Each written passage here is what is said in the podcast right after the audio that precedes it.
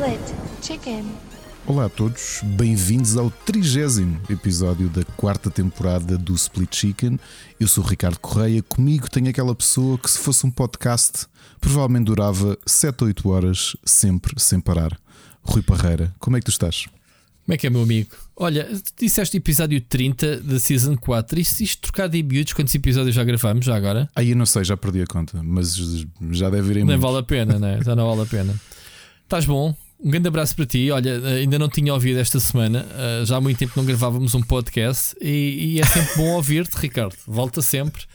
Uh, Eu já nem sei o que é que é dizer. Isto vai ser a semana mais. eh, com os programas a alargarem, com. Epá, eu, eu nem sei o que é que é dizer. temos que arranjar um manager, já te disse. Precisamos, malta, precisamos de um manager e de um social media manager. Portanto, quem quiser gerir o nosso negócio a ganhar Olha. Tanto como o que a gente ganha diretamente dos podcasts, tanto à vontade. Que é um abracinho. Um abraço. Espera aí, Ih, espera aí. ih. Não, não, já sei o que eu vou fazer. Olha. Eh, precisamos de um manager, João Machado. Epá, ganda João Machado, isso é que era. Eu, É, eu tô- eu sei que ele está a ouvir isto já de início e pensar, já mentalou. Mais, Já- uma, mais já- uma coisa que ele mentalou. Já mentalou. Mais um emprego para o João Machado. Por acaso. João, o que é que tu achas? Isto para ti, o João com um Excel, ele faz maravilhas. Ele, ele montava-nos aqui a escala toda. Eu acho é que ele desmetia juízo na cabeça e organizava-nos que a gente é tipo, ah, bora, desbunda, siga. E, e pronto. E depois numa semana, quatro ou cinco podcasts diferentes, ou episódios diferentes, e depois temos três semanas, pronto, só com o semanal, que a gente não se organiza mesmo, né? E então, mas isso no bom sentido, o pessoal agradece e quem não. E quem não tiver tempo para ouvir, backlog com eles, né? Ah, tenho a certeza que o pessoal vai ouvindo Uh, epá, e esta semana aconteceram coisas boas para o podcast. Tivemos o, o lançamento do, do Horizon uh, Forbidden West que fizemos uma par- parceria. Fizemos uma parceria. Uh, PlayStation convidou-nos basicamente para falar do programa, né? Como Split Chicken, o que é curioso. Acho que foi a primeira vez, Ricardo. Tivemos uma abordagem Foi, foi, foi, semelhante. Uh, portanto, não, ninguém quer saber do, do Ricardo. Uh, como o, o Rubber Chicken, ninguém quer saber do Rui como split screen, mas uh, pá, uh, os dois juntos, né? Fazemos ali o split chicken e foi divertido. Um, e pronto, isso trouxe, uh, tenho a certeza, mais pessoas para o podcast, houve press releases. Também tiveste na RTP Arena, né? Ouvi dizer fazer tive. lá grandes passada- plugs. Sim, lá. a semana passada foi. Aliás, estas duas semanas isto é um caos. A quantidade de, de conteúdo que temos produzido. Não é? Eu, quarta, terça-feira à noite, estive até à noite na RTP a gravar o programa, porque por causa dos embargos eh, gravámos. Desculpa, enganei-me. Na terça-feira estivemos os dois a gravar o modo PlayStation que foi para o ar na sexta. E na quarta estive até perto das nove a gravar o RTP Arena que foi para o ar na quinta. Portanto, foi assim uma semana dura. E depois tivemos o quê? Quando, depois gravámos podcast no sábado. Eu gravei ontem um podcast que eu já vos digo o que é que é. eh, ontem, domingo, à noite. Estamos a gravar hoje. eh, e esta semana há pelo menos mais dois programas que vamos gravar. Portanto, é isto. Nossa Vamos vida é gravar, isto. não, vamos gravar eu e tu e vais gravar tu. O, É isso, é isso. Aliás, podemos já podemos já começar. Então, a semana passada tivemos uh, só para uh, Patreons o Super Finisher, portanto, do mês de fevereiro, certo? Uh, Sim, foi semana passada, ou estou mal situado no tempo? Ou já Foi há foi, há duas semanas, foi há duas ah, já semanas. foi há duas semanas. Ok, isto para dizer que esta semana vamos gravar o próximo podcast, porque o outro é que estava atrasado e este está on time, não é? Saiu este fim de semana. Qual é que é, Ricardo? O, este é o do Elimination Chamber que deu este sábado. Uh, curiosamente, só, só aqui um pormenor, obviamente vamos falar disto no programa. Foi a primeira vez que vi um pay-per-view em direto, uh, Ah. por duas razões. A primeira é que foi um- este pay-per-view foi na Arábia Saudita, portanto começou às 5 da tarde de Portugal. E, e- e vi também em direto com o meu filho, portanto foi, foi interessante porque eu subscrevi o WWE Network e, e pá, foi muito interessante ver, uh, ver o podcast. Portanto, não havia spoilers possíveis porque estava a ver aquilo em, Uhum. em direto. Boa, Eh, boa, aliás, boa. eu convidei-te, mas foi um bocado em cima da hora porque eu próprio não me lembrava das horas. estava de Eh, saída mas quando tu me falaste nisso. Yeah.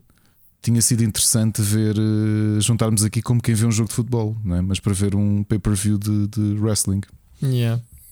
Yeah, era interessante. Fica para a próxima.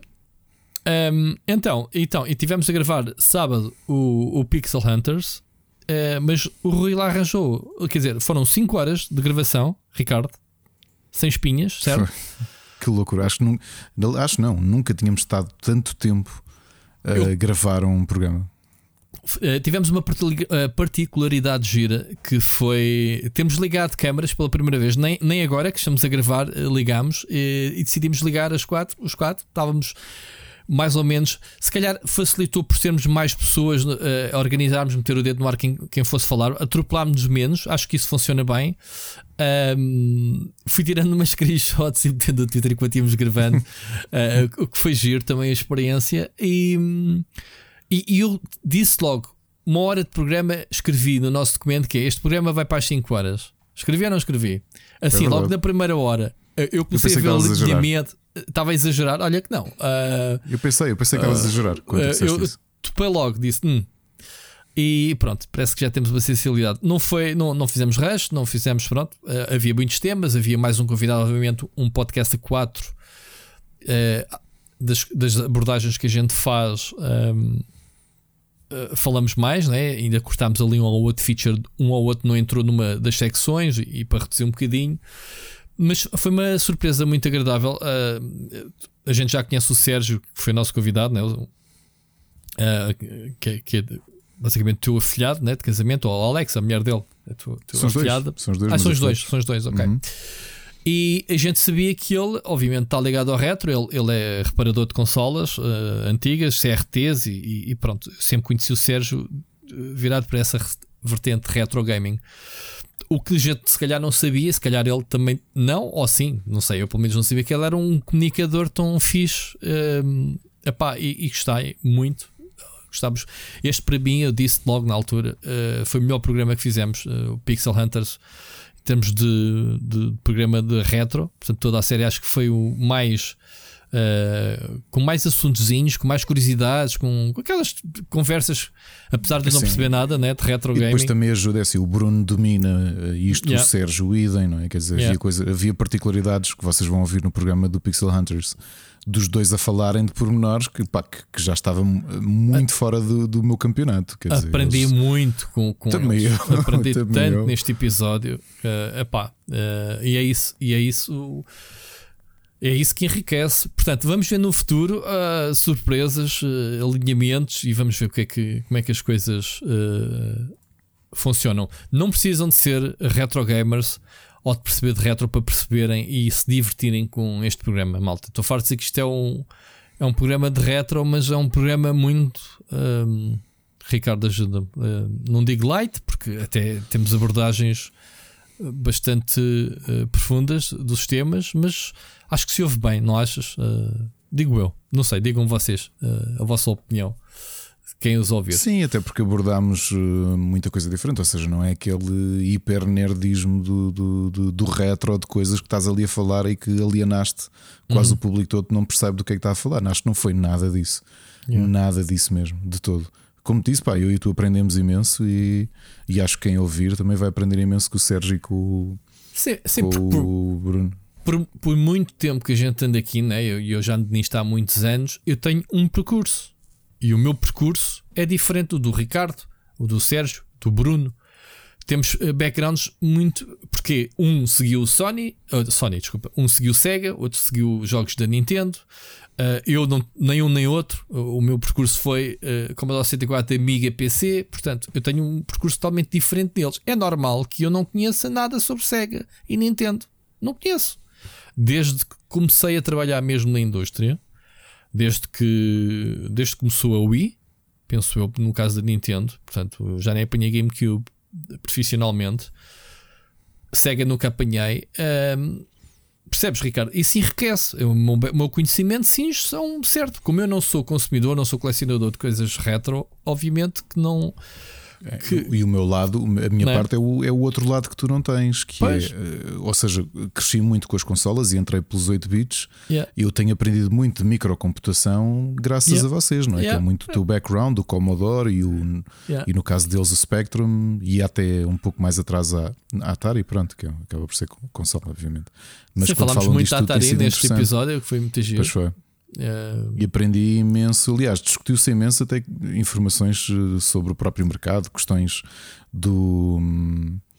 Uh, pá, analógicos, pá, foi, não foi? A discussão do analógico foi muito gira, foi, sim, sim. foi muito enriquecedora do ponto de vista histórico. Olha, gostei muito, foi, sei, foi uma tarefa, tipo quase 5 horas seguidas. Uh, mas até, dito, mas até não, não, se, não se sentiu a passar. Uh, quer dizer, tirando não, o Bruno com, com, o fuso horário eram 6 e meia da manhã. Não, quase 8, quase 8 quando ele acabou. 8 da manhã quando acabou? Sim, quando oh, acabou, eram quase Fizemos um checkpoint às 6 horas, era 6 e tal, não era? Quando falámos às tantas que lhe perguntámos as horas. É pá, brutal. Uh, um, mas é curioso, sabes, no outro dia estava a comentar isto do podcast e lá no escritório, não me lembro se já te disse isto ou não de, de ter uma colega que julgava que, que, tinha passado pelos nossos podcasts e pensava que nós fazíamos pausa a meio. Eu disse: não, não, não, não, aquilo é rádio, rádio pura, é non-stop, sempre em frente. Sim, a gente já tentou aqui explicar como é que é o nosso processo. Provavelmente só quando fizermos um programa ao vivo, Ricardo, para as pessoas verem as nossas palminhas, as nossas uh, cenas, se realmente isto é um shot ou não. Obviamente, nem eu nem tu podemos olhar para o chat e se calhar até desligamos o chat. O pessoal observa-nos, tipo, como é que é na rádio nas rádios, né, que têm ligação streaming à internet, para o pessoal perceber que nós é one shot. É, temos aqui, se nos enganar, epá, acontecem incidentes que sim, já aconteceu. Uh, não quer dizer, e se calhar isso é divertido, né? De, de, de dar a geneira, uh, mas só, só mostrando, talvez uma edição, de, uma comemoração qualquer. Estou sempre a brincar, a dizer à malta que no, no próximo episódio vai ser gravado né, na, em streaming, como fiz no outro dia a brincar. Uh, mas. Há coisas que não é para ser levadas a sério uh, quando a gente fala. Ricardo, então, mas continuando aqui ainda com os podcasts, tivemos então Pixel Hunters. Vamos, vais gravar sexta-feira o novo para cá do Abismo. Sim. Sai na sexta-feira, portanto, é de gravar nos próximos dias. Exato, vais gravar para sair na sexta-feira e temos mais um, um, novo programa que ainda não temos, ainda não sabemos, de certeza que não vai ser esta semana, Ricardo, presumo, ou vai?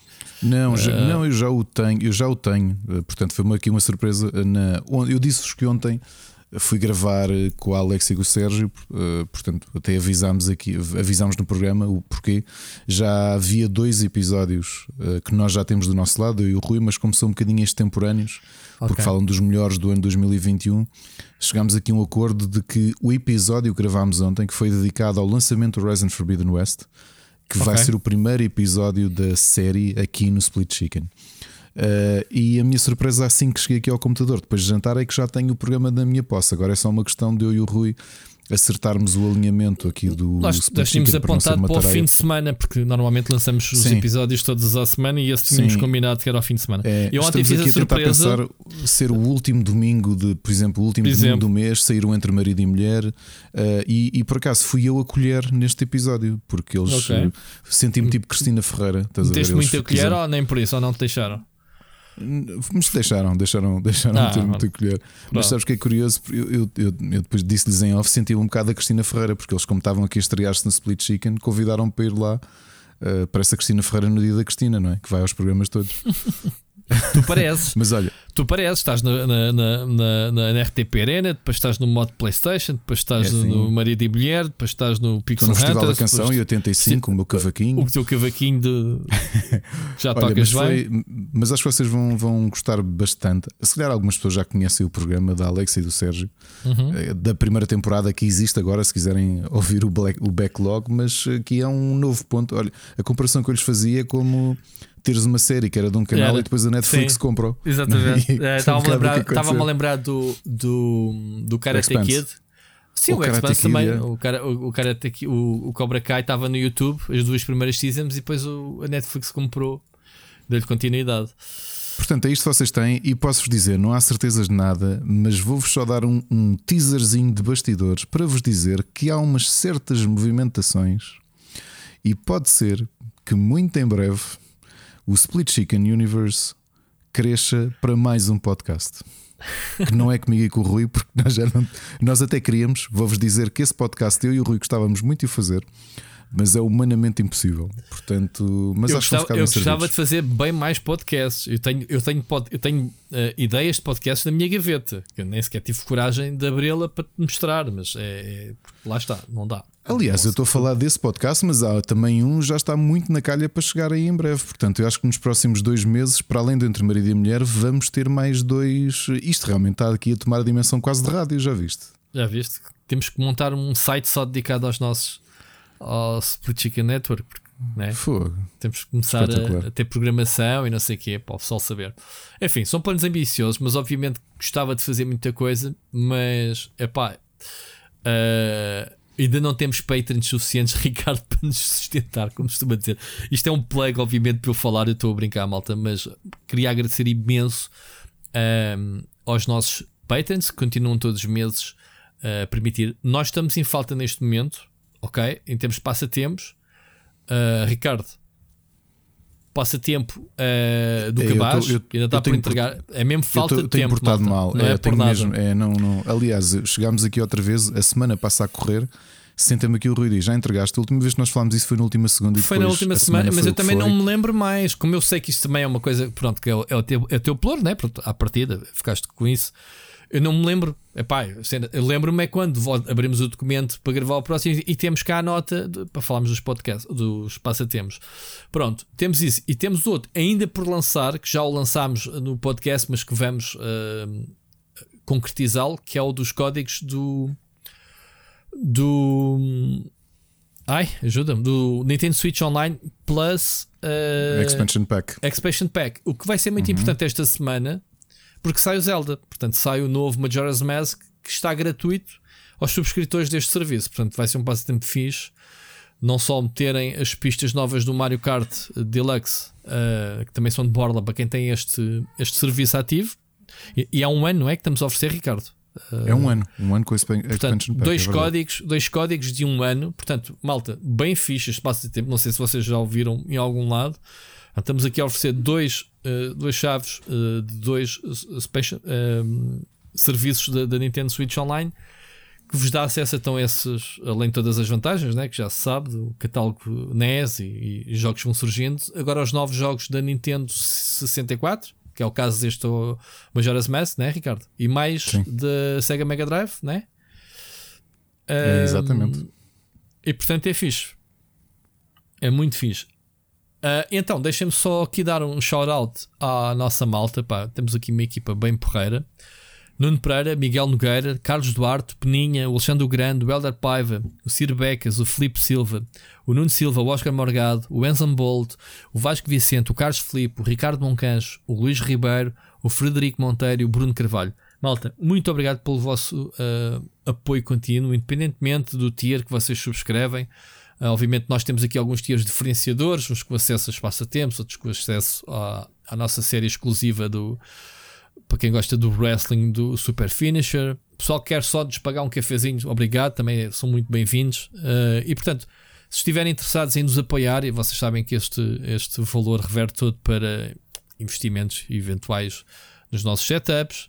Uh, quem sabe um dia, Ricardo, a gente possa a ter uh, os almoços pagos com, com, a ajuda dos nossos prantos. Quem sabe? É, sonhar uh, é fixe, nós gostamos de sonhar, de planear coisas, mas é muito mais divertido concretizá-las, Ricardo. E, e, e, e, fico muito feliz. Isto agora é uma parte de improviso que nem estava. Aliás, improviso é o nosso nome do meio, né?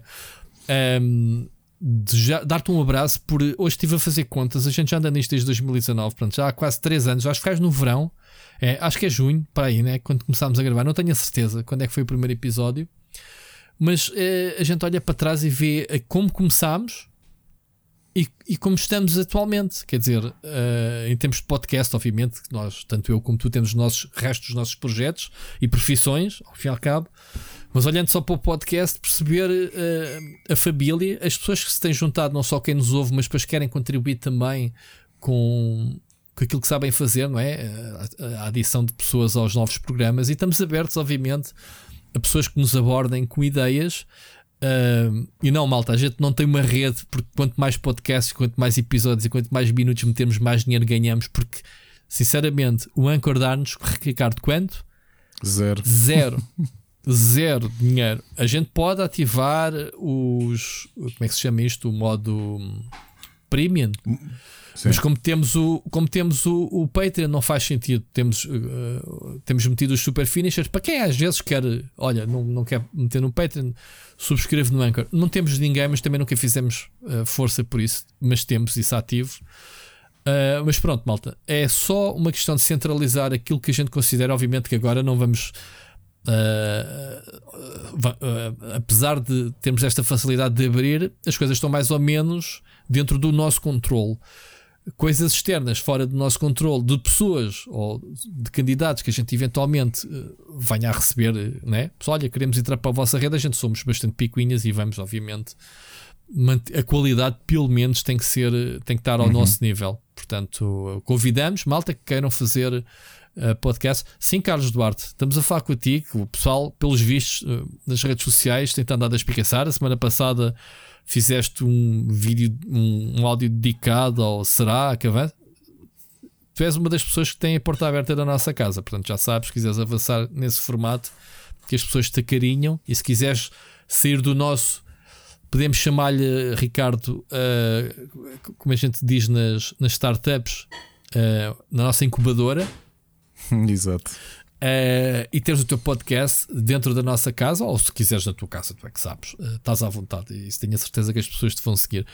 Convite esse que foi feito ao Sírio na altura, mas o Sírio, coitado, também tem 550 empregos e, e obviamente, estas coisas de trabalho, malta. Não, Uh, há, há, há, certos podcasts, há certa malta que, é, que pensa que é chegar, ligar o microfone e falar.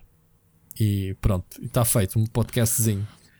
Nós fazemos, eh, acabamos, a prática de gravar é exatamente essa: é sentar-nos e gravar, mas depois há o antes e o depois. Há o antes e o depois e há o que tens dentro da cabeça. Também. Não sabe disso. Pronto, uh, não quer estar, obviamente, não quer estar a, a dizer nada de, de, ninguém. Há podcasts muito bons na nossa. Eu tenho descoberto mais, uh, posso dizer, e não tenho problemas nenhum de fazer um shout-out aos nossos amigos do uh, Isto Não É um Jogo. Eu acho que é um dos podcasts mais fixos, portanto, malta. Sem qualquer pretensão, sem, sem terem pago por fazer o shout-out, acho que é original porque eles falam de adaptações a filmes de jogos. Epá, e as conversas são sempre fixes. Pronto, nós temos bons podcasts em Portugal, felizmente, e, e, estar a promover é a mesma coisa que nos estar a promover nós na, claro. na, na, na podcast esfera. E quanto mais crescermos, mais pessoas se vão interessar. Uh, pá, e é fixe.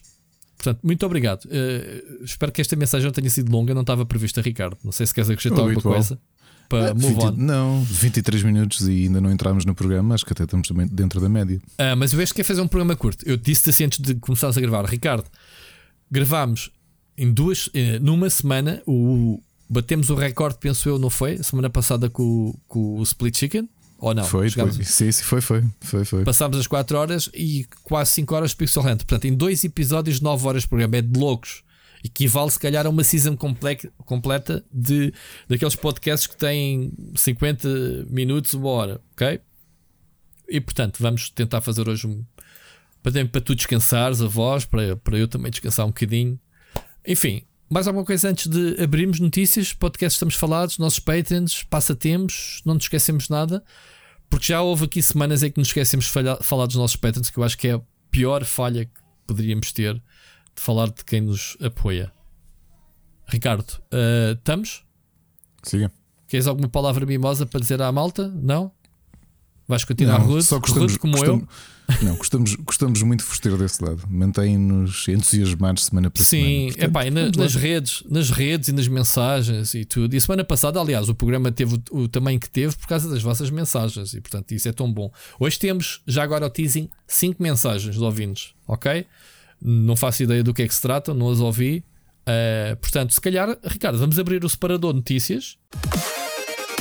Notícias da semana. Mas arrancamos já com a primeira mensagem do ouvinte. O que é que te parece? Vamos. Vamos ao Sir Becas. Olá, Rui. Olá, Ricardo. Olá, restante malta aqui da, da comunidade Split Chicken. Um, a mensagem hoje vai ser muito mais curtinha.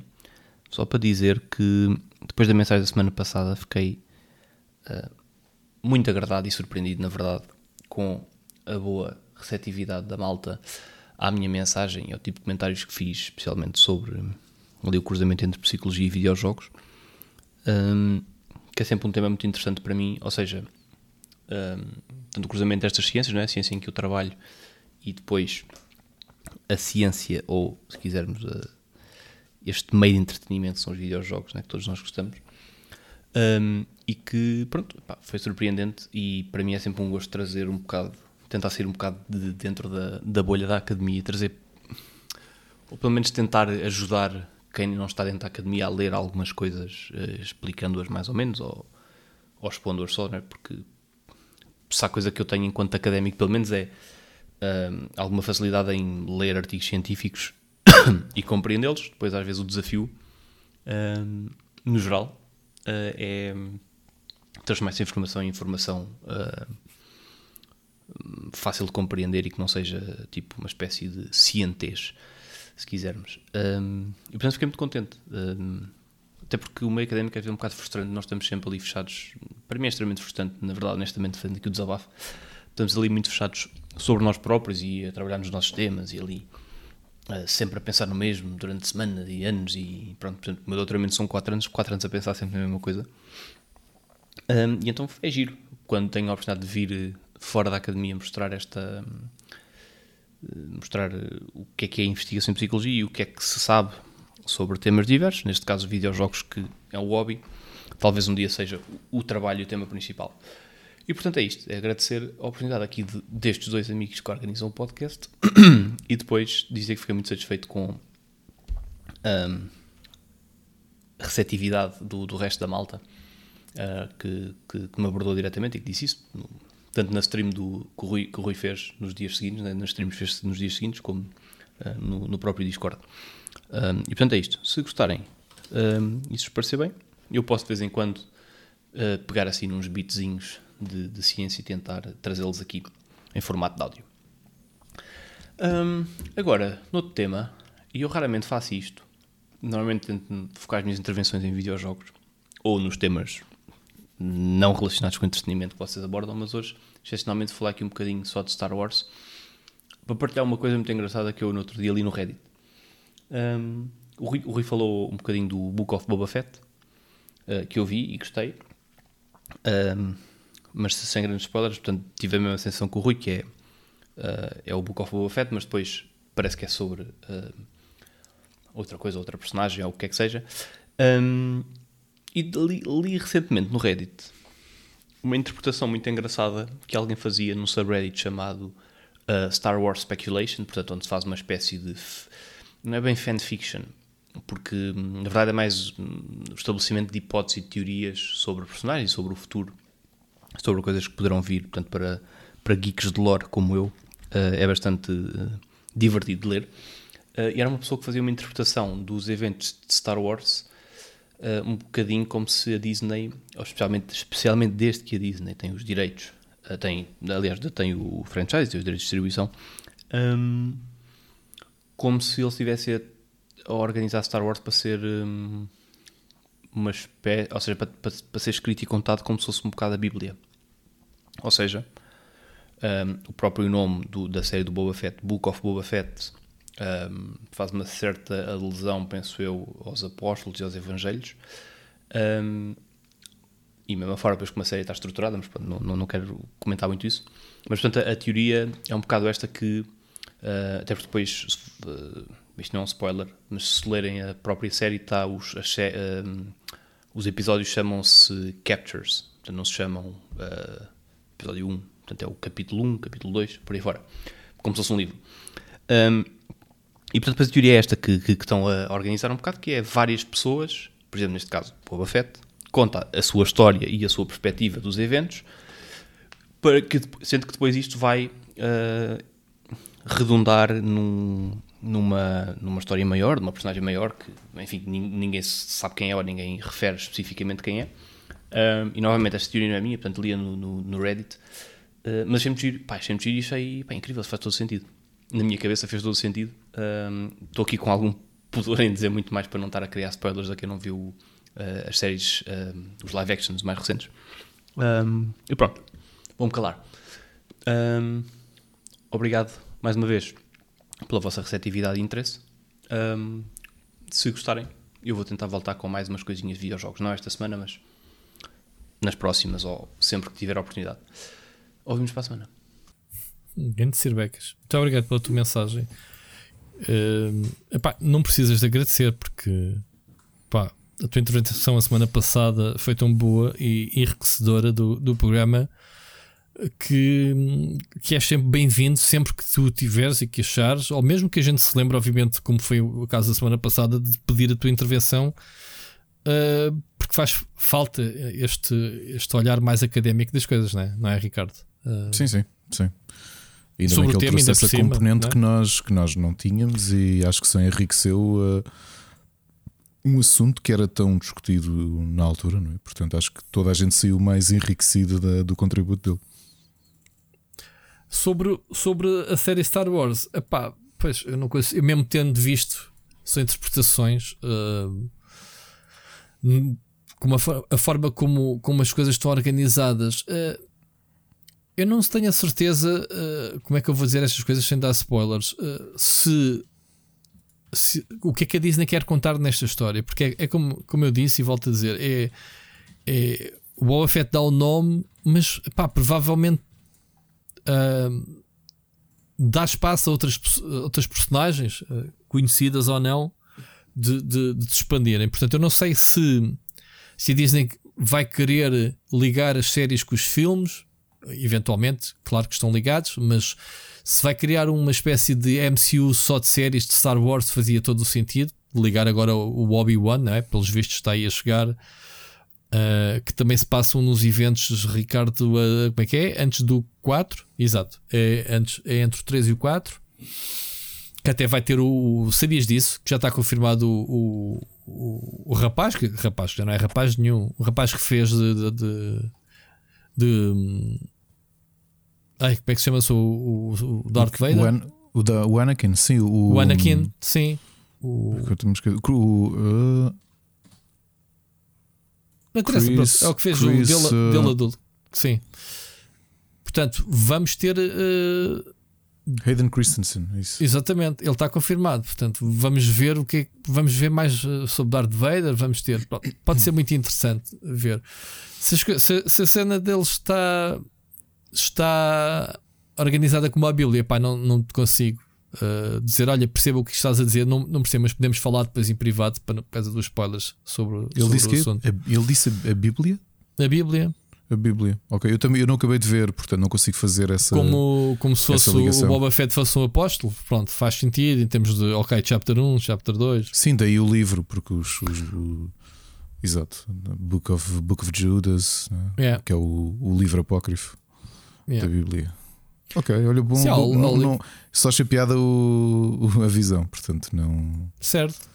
Mas se calhar há lá, há lá outras referências à Bíblia na série que se calhar me passaram ao lado, porque eu não sou propriamente uma pessoa muito religiosa, quer dizer, que eu conheço da Bíblia, conheço muitas histórias bíblicas, mas que, que, eu, que eu esteja para aí virado de estar a olhar para a série e, e estar-me a lembrar das histórias bíblicas, se calhar não. Mas se calhar se me apontarem referências, eu posso ser, ah, olha, se calhar faz sentido ou não faz, pronto. Uh, adiante. Mas mais uma vez, Tirbecas, obrigado pela tua mensagem, a tua intervenção, obviamente. E quando quiseres, uh, pá, como se costuma dizer, o podcast é de todos.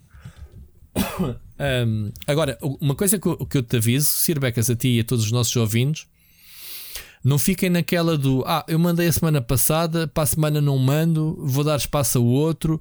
Como isto não é uma comunidade que não, pronto, o pessoal não, não sabe, né? quem manda não manda. Tanto pode acontecer uma semana termos 10 mensagens de ouvintes, como não termos nenhuma. Portanto, se tiverem que mandar, mandem. Uh, se tivermos muitas, o problema é nosso. ok? Portanto, estejam sempre à vontade, malta. E quem nunca mandou, deixa aqui o convite, que nos segue e ainda não teve coragem, é pá, mande. Uh, seja para nos recomendar alguma coisa, seja para nos uh, apontar uma história ou uma notícia que tenham visto, uh, dar miminhos aqui ao Ricardo, por exemplo. É pá, estejam à vontade. Ok? Ricardo, notícia escaldante. Ontem andámos no Twitter a tentar adivinhar o que é que a Capcom ia a anunciar. Eu quase, quase que adivinhava, quase, né? Pronto, eu, para mim era quase não. Eu adivinhei em parte.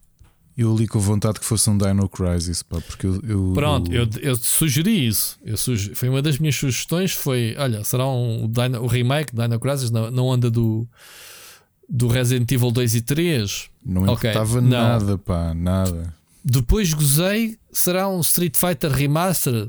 E não, é Street Fighter 6. Mas eles têm a edição dos 30 anos de Street Fighter, uma coleção que também anunciaram. Ok? Portanto, mais uma vez remasters. Um, hum, Uh, sim, quer dizer, apesar de ser. Eles não, não são os primeiros a fazer isto. Uh, sabes que houve uma altura, houve uma, os primeiros a fazer este tipo de. de aliás, a SNK farta-se de fazer isto, e ainda há pouco tempo fez uma coletânea semelhante. Eu até acho que a Capcom foi um bocadinho atrás do prejuízo nesse, nesse aspecto. Tu sabes quantas coletâneas de Street Fighter eu me lembro de ver Street desde sempre? Street Fighter, sim, mas o que sim. eles estão a fazer é ir buscar. Darkstalkers e o. Não, espera aí, Ricardo, não confundas as coisas. Isso é outra coletânea. São três produtos. Ah, ok. Olha, é do, do Street Fighter não vi. Eu estava entusiasmado era com o Fighting, ah, Fighting Collection. Oh, sim, isso é outra coisa. Eles têm, pronto, como estávamos a falar de Street Fighter, ainda não tinha saltado para isso. São três coisas: é o Street Fighter 6, que não há nada, a não ser uma personagem, que é o Luke, e que vai ser a, a, a última personagem do Street Fighter 5, porque eles, desde que lançaram o jogo há 6, 7 anos, andaram a pingar personagens, né? E, vai ser a 35 personagem e última e que vai fazer ponto para o próximo jogo. Portanto, Luke vai ser a partida ou antagonista ou uma personagem importante no Street Fighter 6. É a única coisa que se sabe. De resto, podemos acabar aqui o assunto. Depois tens então as duas coletâneas, Ricardo, que foi o Capcom Fighting Collection e o Street Fighter uh, 30 anos. Nessa que tu estás a pensar, nem sequer tem lá nada de Street Fighter. Uh, não, não, não. Tem Darkstalkers, os vários. Darkstalkers, que nunca saiu do Japão. O, sim, yeah. tens o World Heroes. O World Heroes também. Esse nunca joguei por acaso.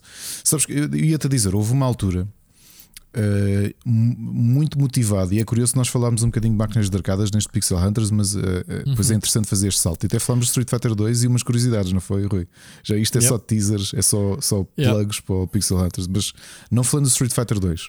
Afinal menti, afinal há Street Fighters nesta coletânea, mas siga, siga. Para, para quem se lembra, não sei se conhecem, uh, se calhar tu conheces, tu conheces o Parque de Merendas de Santo António ali na Costa da Caparica, que é mais ou menos a entrada da costa um, pá, um parque de merendas. Não sei se eras a tua família que costumava fazer piqueniques lá ou uma coisa. É Santa Antónia, São João, da Caparica.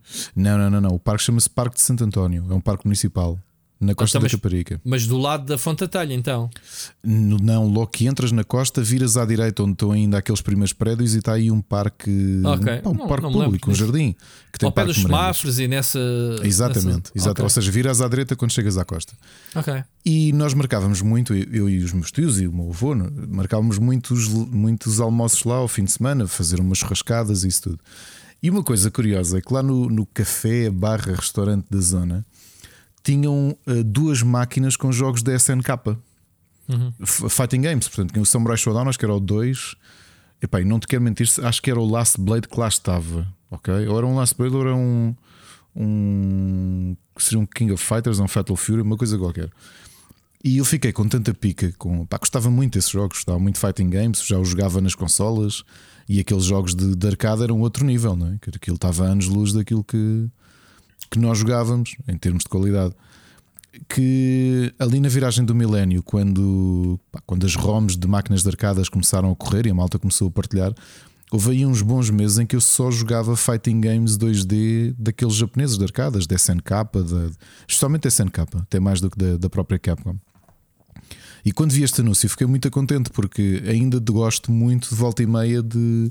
Pá, tenho comprado as coletâneas que existem no Steam de, de jogos de arcadas e gosto sempre de ir pá, de forma descomprometida, sabes? Porque como esses jogos não têm. Atualmente já tem story modes no, nos fighting games, pá, os jogos da, da NetherRealms são excelentes, obviamente, e temos falado muito bem deles. Só que estes jogos eram muito descomprometidos, era literalmente plug and play, não é? Metes uma uhum. moeda ou no computador começas o jogo e arrancas.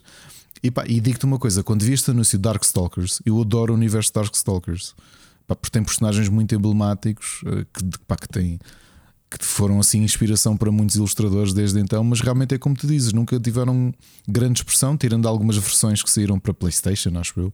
Acho que ainda houve umas eh, versões uh, na, a na Capcom Europa. diz que esta série nunca saiu do Japão. Hum. Oficialmente. Olha que, tenho, Só... olha que, eu tenho, quase a certeza que. Está no preço deles. Vais ler o preço deles, eu não estou não a inventar. Eles no preço deles.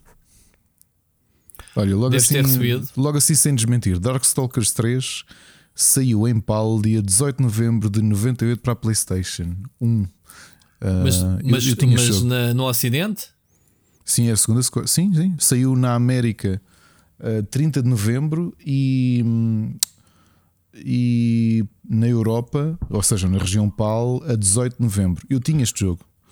A, a, a Capcom diz assim no, no comunicado: uh, o Capcom Fighting Collection reúne todos os 5 jogos uh, uh, Darkstalkers pela primeira vez fora do Japão, incluindo Darkstalkers The Night Warriors, o Night uhum. Warriors Darkstalkers Revenge, o Vampire Savior The Lord of Vampire and previous, previously Japan only titles. Ah, alguns é que são, não é a alguns série toda. Porque, olha, porque eles acabaram de dizer Night Warriors. O Vampire é Hunter o... 2, o Vampire Sim. Savior 2.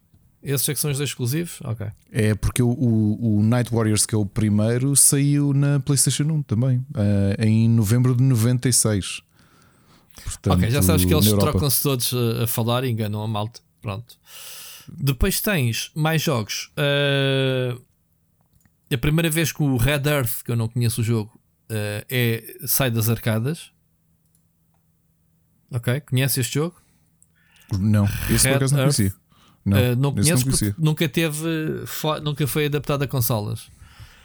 Uh, e depois temos o, o Hyper Street Fighter 2 de Anniversary Edition, o Super Puzzle Fighter 2 Turbo, claro, Super Jam Fighter Mini Mix e o Cyberbots Full Metal Madness. Conheces estas coisas todas? O, o, o Jam Fighter, sim, acho que houve uma adaptação para Saturn ou para PlayStation 1. Uh, e o. Como é que se chamava o outro? É um que é o tipo Puzzle Bubble, né? é, exatamente, exatamente, exatamente. Não, mas este o Cyberbots, conheces? Cyberbots não, também vi o vídeo e também fiquei com muita curiosidade, porque não. Ah, não cheguei a jogar. Não cheguei Só a jogar. Portanto, mais uma série que eu conheci. O que é curioso, é, porque é curioso, porque um, quer dizer, a SNK acabou por dominar um bocadinho a, a este. Mas olha, que o, para mim. O Cyberbot está disponível na PSN para a PS4. Curioso. Okay. Tu disseste que o Pocket Fighter também está disponível, não é? O é isso, não é? Pocket Super, Fighter. Uh, onde é que está? Hyper Street Fighter 2, Super Puzzle Fighter 2 Turbo, Super Jam Fighter. Não, Pocket. Disse Pocket. Deixa-me ver aqui a minha outra informação. Dá-lhe um Pocket. Onde é que tu viste Pocket? Ah, está disponível. Tá, uh, no Japão é que se chama Pocket Fighter, o Super Jump Fighter Mini Mix. Ah, no Japão okay. é que se chama Pocket Fighter, é isso. É, faz parte da Capcom Fighting Collection, é sim, senhor. E, pá, para, fãs de, para fãs de fighting games old school, eu acho que temos aqui um. Temos aqui muito, muito sumo para, para, para beber de alguns, alguns, alguns jogos que nunca chegaram à Europa. Todos eles são Portanto, fighting games 2D, não é? Darkstalkers. Sim, Bem, eu lembro todos. do Darkstalkers, acho que também joguei isto na PlayStation. Estou a conhecer as personagens, a Felícia e, a Felícia, e a Morrigan. Yeah. A Felícia okay. gata, a Morrigan é aquela vampira com, com asas de, de, morcego. Sim, sim. Com certeza sim, que sim. Com a certeza sim, que Já me lembro o que é que é isto. Uh, joguei, mas foi nas consolas do meu irmão, assim. Não, não, não, não por iniciativa minha. Muito bem, mas já sei qual é que é. Epá, não sei se, se isto são boas notícias ou não. Isto é a Capcom a fazer 35 anos e, e a comemorar assim desta forma com Street Fighter 6. O, o, que é que, o, que é que, o que é que, na tua previsão, a Capcom deve fazer ou não deve fazer, Ricardo? Só para a gente não fechar da forma seca o anúncio olha, tão que esperado. É o que é que deve fazer? Uh, deve acabar o jogo quando o lançar. lançar o jogo completo, é o que queres dizer. Era, era, era, era giro, não sei. Acho que pá, era uma inovação para os 35 anos, não é? uh, se, olha, o Street pessoal, Fighter uma... 5 foi uma desilusão porque foi uma, uma concha vazia, não é? Epa, se calhar se agora comprares, se comprares Ultimate enviou... Edition. Sim, que já é uma coisa diferente, não é? Não é? Pois. Quando é que o pai eu... mandou naquela altura, eu também fiquei. Eu, eu lembro estava na Goody e, e pensei: epá, mas o que é isto? Não tem nada, tem modo de jogo, que raio é isto? uh... Pois foi sim, tinha... uh, gota gotas. Mas por acaso saiu já com crossplay, não foi? Foi aquela coisa meio irónica que é. Ele saía com crossplay entre PlayStation 4 e PC e era isso. Tipo, olha que giro, tenho aqui um, uma parte não, de um tinha, jogo tinha algumas personagens, né? tinha meia dúzia de personagens, e acho que eles, epá, agora também já não me recordo. Eles, eles começaram a. Eles também queriam fazer uma, uma espécie de narrativa, né? Também tinha, como os Mortal Kombat, não tinha? Sim, sim, tinha, tinha. Uma mini narrativa, pronto. Uh, só que, pronto, esgotava-se o jogo ali muito rapidamente porque era suposto ser um game as a service, né? Na altura não sim, se chamava com Season isso. Pass e afins. Sim, sim. Season Pass, com introdução. Epá, o que é certo é que eles neste momento estão a fechar o, o roster de personagens com 35 personagens, o que é bué para um jogo de, de combate. Mas isto foram Com personagens, exatamente, colocadas ao longo de 6 anos. Portanto, Capcom, quando lançar Street Fighter 6, lança o jogo, pá, não digo com 35 personagens, mas pelo menos com um roster completo de 15, 20 personagens, não é? Acho eu. Uh, e mesmo assim, olhando para o Mortal Kombat, é pouco, mas, mas pronto. Para estou a ver o Ah. valor do Premium Pass. Isto, isso sem contar se já tens o jogo ou não. Se tu já tiveres o jogo no Steam, por exemplo, o Premium Pass custa 39,99€. Que traz o quê? As É- personagens todas? Tens personagens todos. Mas olha, é, não é baratinho. Pois. Eu nem sei se- onde é que tenho o jogo, sinceramente. Se tenho no Steam, se tenho na PlayStation. Não Eu, faço era ideia. PlayStation. Eu acho que a promoção cá da Ecoplay foi, foi PlayStation. Foi na PlayStation, não é? Foi, foi. Muito bem. Então, O que é uma pena, porque depois é, é- é curioso, durante anos e anos, durante muito tempo, eu já disse aqui várias vezes, eu gosto muito de Street Fighter, mas sempre, sempre fui mais próximo de Mortal Kombat. Eu também. E, Eh, e, e- e penei, porque houve uma de- mais de uma década que os jogos de Mortal Kombat eram uma valente porcaria. Mas E o- uma valente porcaria. E o Street Fighter, por outro lado, o 4 estava muito bom. Uh, os vários 3 que saíram também estavam muito bons. Este 5, uh, tu percebias que tinha tudo para ser um bom jogo, só que os Mortal Kombat na década passada eu acho que dominaram por completo. Uh, na- nas alterações que existiu, com a aquisição da, da Warner, não é? Da mudança para NetherRealms. NetherRealms, não é? Assim que se chama a nova empresa, não é? É, não, é continua isso. a chamar-se NetherRealm, sim. Um, que eu, que eu, eu, eu acho que eles deram um salto muito grande. Isso vê-se com a qualidade de, de uma série nova que foi o Injustice, que eu acho que é um brilhante, é um brilhante fighting game. Uhum. um, que tivemos o- dois, dois brilhantes fighting games tivemos na década passada. Yep. Portanto, epá, espero que o Street Fighter recupere, mas digo já que o teaser. Isto é estranho. Eu fiquei mais entusiasmado com as coletâneas de jogos porque há ali arcade games que eu nunca joguei. O teaser não tem nada. O teaser tem uma mini cutscene do, do rio todo vitaminado, com um aspecto um bocado diferente, mais envelhecido. Não, mas nem, nem é pelo teaser. O teaser é um teaser, não é? É um É teaser. Só a novidade do 6 não me deixou com aquela com aquele entusiasmo que eu, que eu achava que ia ficar. Talvez ainda esteja um bocadinho escaldado com o, Pois, também acho. Também acho. com o 5. Agora, o que é que eles podiam fazer de, de grande comemoração de, 5, a- de 35 anos? Era hum, venderem-se à Nintendo. Era isso que eu desejava. Então, pessoal, anúncio de 35 anos, agora somos parte da Nintendo. Obrigado e até à próxima. Era? Gostavas que acabe quando se vendesse à Gostava Nintendo? muito que a Capcom se vendesse Mas à qual é a Nintendo. razão disso? Eu digo isto há anos, eu acho que a Capcom é muito má a tratar os seus, as suas propriedades intelectuais. Eu acho que a Nintendo faria maravilhas das muitas boas séries que a Capcom tem. Mas ele, ele já tem uma boa ligação. puto, a, a Nintendo basicamente distribui jogos deles que seja para a Switch. A Capcom deixa-o gerir, já tem uma boa relação. Agora, agora é assim: o que é que interessa à Capcom? A Nintendo se depois não pode lançar jogos na PlayStation, nem na Xbox, nem no PC. Aí, houve, e é que era uma volta ao mercado brutal. A Nintendo dizer assim: olha, amigos, vamos fazer isto como a. vamos, fazer um move como a Microsoft. Portanto, também vai sair. Epá, mas eu estou a pensar em séries, não, estou- não olhando para as mais conhecidas, não é? Para Resident Evil, Devil May Cry ou mesmo Street Fighter. Vou um bocadinho mais atrás. Breath of Fire era um ótimo JRPG. Tu, se calhar, chegaste a jogar alguns, não sei. Qual, que qual? ficaram. O Breath of Fire ficaram perdidos no tempo. Uh, um, o Beautiful Joe. Eu Uhum. sei. Não, mas isso já era dizer- jogos da Clover, yeah. Eu sei que eram jogos da Clover, mas o IP continua a ser propriedade da, da, da, Sim, claro. da Capcom, não é? Sim, sim. Uh, Mega Man, que também já há muito tempo que precisa de amor. Eu sei que tu vais dizer que não, mas eu vou-te dizer que sim. O Rival Schools, Mega que era um.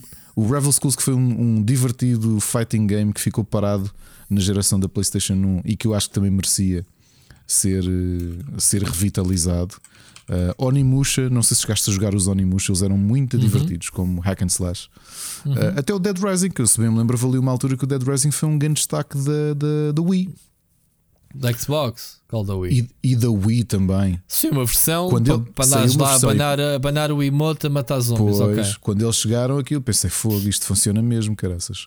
E Ah, quem diz isso, diga um. um, Dead um Rising Lost. nova geração com 500 mil zombies no ecrã, Não, aí já falávamos diferente. Exato, é? exato. E quem diz isto diz uns, uns Final Fights, se quisermos ir mais atrás, Ah. Darkstalkers. Já viste Darkstalkers feitos para. para hum, Um Okami. Um Okami pois, novo. já viste? Já viste? Há muita coisa boa. Um Ghost and Goblin, se quiserem ir buscar. Ah, Eh, recentemente recebemos.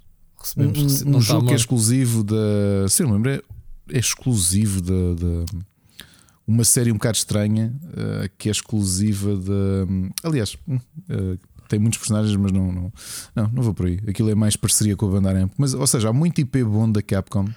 Um Bionic que- Commando. Bionic Command, assim, epá, eh, séries.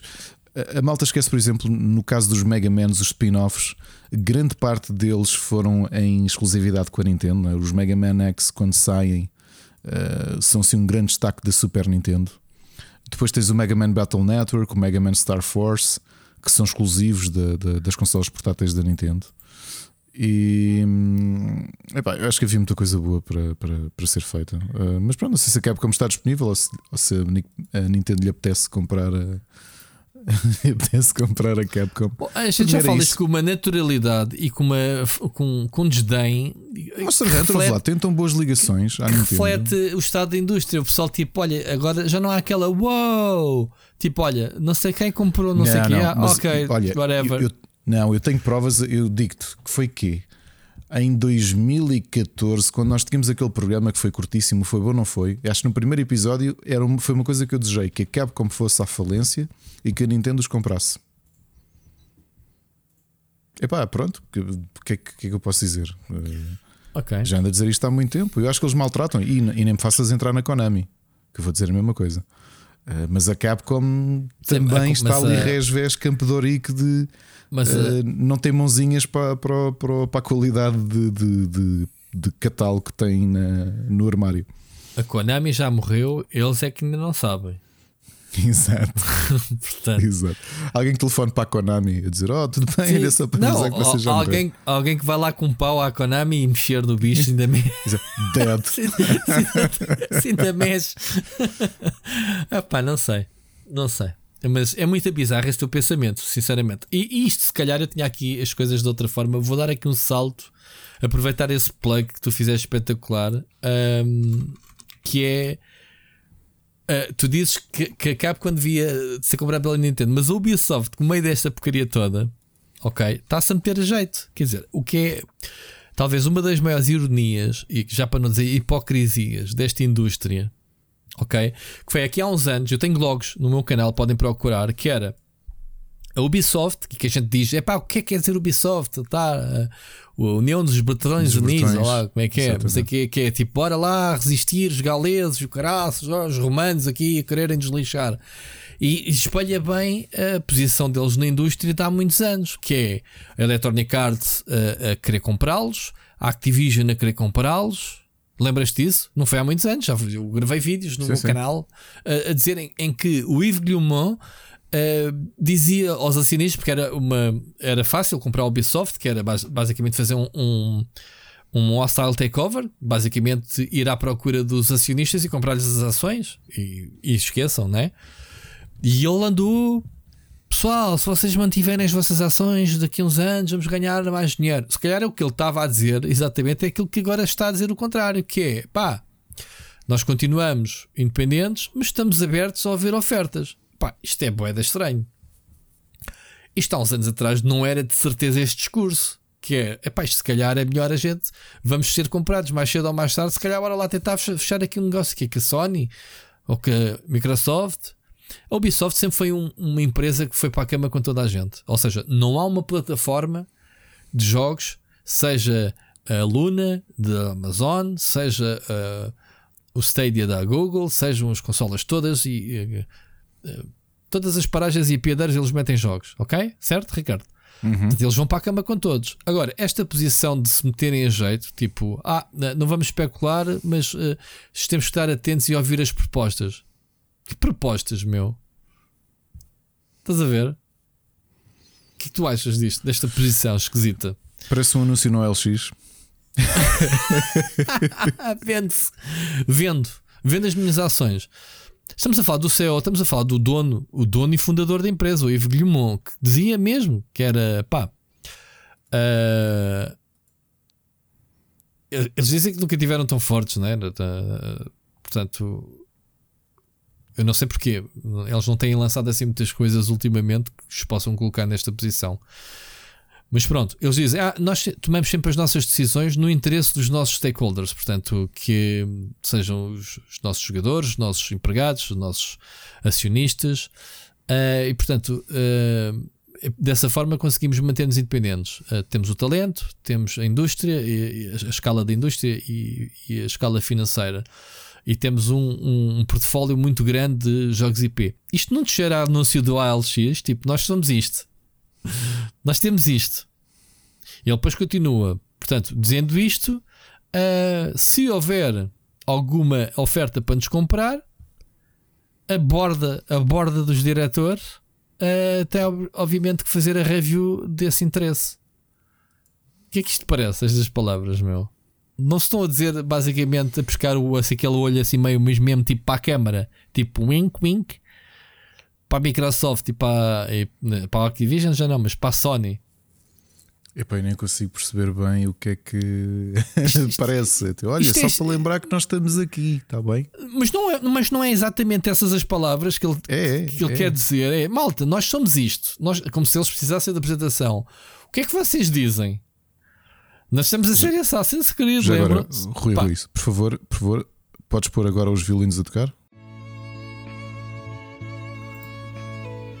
cara indústria dos videojogos. Nós somos o podcast Split Chicken. Queremos lembrar-vos que estamos aqui. Estamos disponíveis para aquisições. Estamos disponíveis para estar em mais do que uma plataforma, não só Spotify, iTunes. Não precisamos de negociar exclusividades. Gostávamos de fazer dinheiro.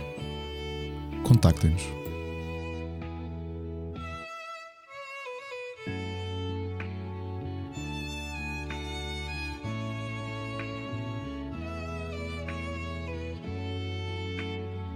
Podes desligar os, os violinos. Obrigado.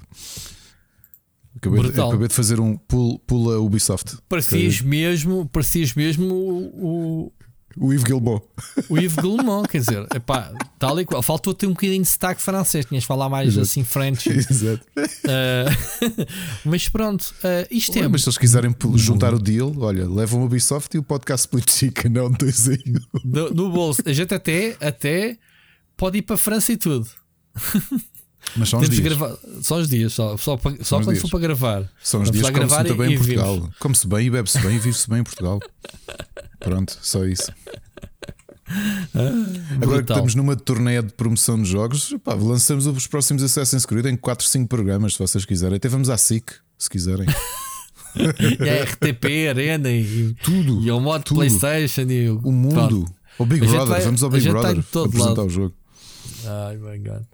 Enfim, olha, não sei o que é que diga, mas isto é muito estranho. Mas este uh... é muito estranho mesmo de veres a. É, é, é, isto é outra coisa. É, sabes esta declaração? O Rui Parreira diz assim diretamente ao, ao Ivo Guilherme: Alguém te perguntou alguma coisa? Espera lá, que isto, só para avisar, isto não. agora ficou grave. É que o Rui já está a falar de si na terceira pessoa, já está com o síndrome é de Jardel. Tipo, não, é, estou a dar um exemplo que é, é, estou a dizer que eu pergunto, eu estou a perguntar se alguém, estou-lhe a dizer se, se, alguém lhe perguntou alguma coisa, tipo, porquê, porquê é que vieste com essa declaração? Alguém lhe perguntou se até, às vezes até pode ter sido tipo, ah, a Activision foi comprada, como é que é? Vocês que eram mais pequenos que a Activision também estão à venda? Porque Exato. agora já temos o, o, os cartões de apostas, né? a Take 2, a Ubisoft, claro, é que, claro. Cap, a Capcom, a Nintendo, o, o Bing da indústria. Portanto, isto é o tal ridículo que eu estava a dizer ao início. A, a forma como tu falaste da Capcom e da Nintendo é o estado, espelha o estado atual da indústria, que é pá, who cares? O certo é que a gente continua aqui a ter os joguinhos todos, né? vão saindo, olha, vamos fazer o nosso trabalho. Mas esta indústria está a tornar-se cada vez mais uma indústria musical e de cinema, que é basicamente há, há meio dúzia de players, né? se olharmos para o cinema, então são o quê? 3, 4 grandes uh, estúdios Sim. E depois tens os estúdios, subestúdios e não sei o quê, mas pronto, tens três ou quatro grandes, se não forem menos, não é? Tens a Universal, a Sony Pictures, a. sei lá. A- nem sei dizer mais. A MGM foi comprada entretanto, portanto eles também se vão engolindo umas às outras. E tu nos jogos começas a ter isso, para bem para o mal. Mas acho que as pessoas esperneiam, mas depois, eh, pronto, olha, deixa. Não há Sim, concorrência que se lixe, não não é? há muito a. Não há muito a dizer, não é? Ah, sabes que não há muito a dizer porque as pessoas neste momento estão com a barriga cheia, percebes? Ah, tens um serviço como o Game Pass, tens eh, jogos de bordo, os free-to-plays com a qualidade de um Lost Ark. Epá, as pessoas têm mais com que se chatear, man. têm que arranjar é tempo para jogar os jogos que existem. E, não é? Z- Saiu esta semana um Horizon que é, que é espetacular. Eh, As pessoas querem. Epá, eu acho. Eu, eu às vezes penso se não perdemos demasiado tempo a falar sobre jogos do que jogá-los, Ricardo. Nunca sentiste isso? Quem diz nós diz pessoas, no geral. Não, mas percebo o que é que queres dizer. Percebo o que é que queres dizer com isso. Percebes? Ah, Sim, sim. Percebo perfeitamente. É muito estranho isto.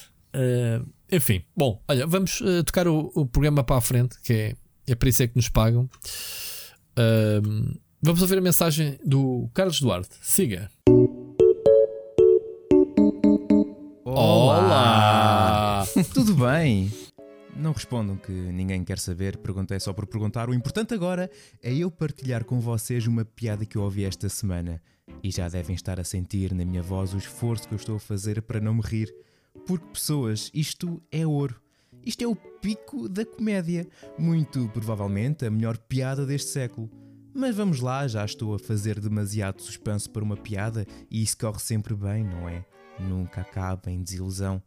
Considerem este o momento stand-up de hoje, mas vamos fazer isto como deve ser.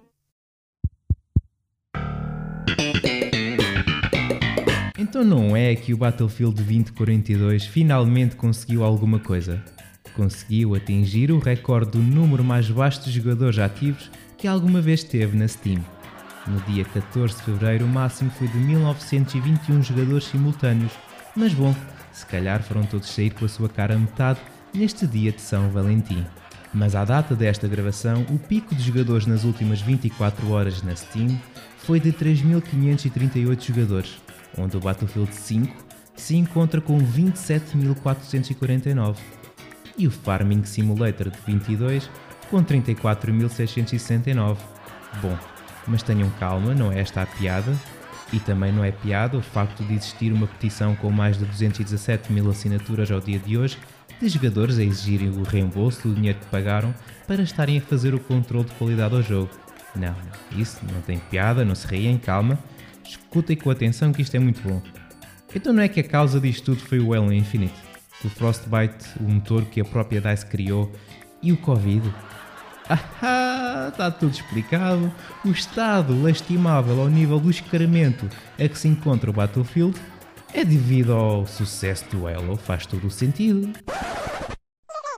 Oh Isabel do Animal Crossing, que realmente estás aqui e não és fruto da minha imaginação, não vês que eu estou aqui no meio de uma coisa? Como assim não é piada? Não brinques com a minha vida, eu ainda estou aqui a tentar conter a urina. Espera lá, a responsável dos estúdios da EA, Laura Milley, disse mesmo isso? Ela acha mesmo que o Battlefield está no estado em que está e a receber as críticas que recebe devido ao Halo? Então ela acha que se não existisse o Halo Infinite estava tudo bem, ignorando os bugs e os outros problemas que o jogo tem? Ah, porque o multiplayer do Halo Infinite é realmente um bom jogo? Então, mas isso assim tem mais piada ainda. Como se atreve a lançar um bom jogo? É audácia! Oh, se fizéssemos um bom jogo de tiros de primeira pessoa divertido e bem polido, também nós. Nós quisemos foi arriscar, lançando um jogo inacabado, cheio de bugs, frustrante e a custar 80 euros. Oh Laura, e, e que tal? É só uma ideia. Só lançar o jogo quando tiver acabado. Eu sei que se calhar é ir longe demais, mas, mas pensa nisso. Ai ai, preciso limpar as lágrimas, mas enquanto isso, mais coisas. Vá, tenho que manter a postura porque a realidade é que nem tudo na vida pode ser para rir.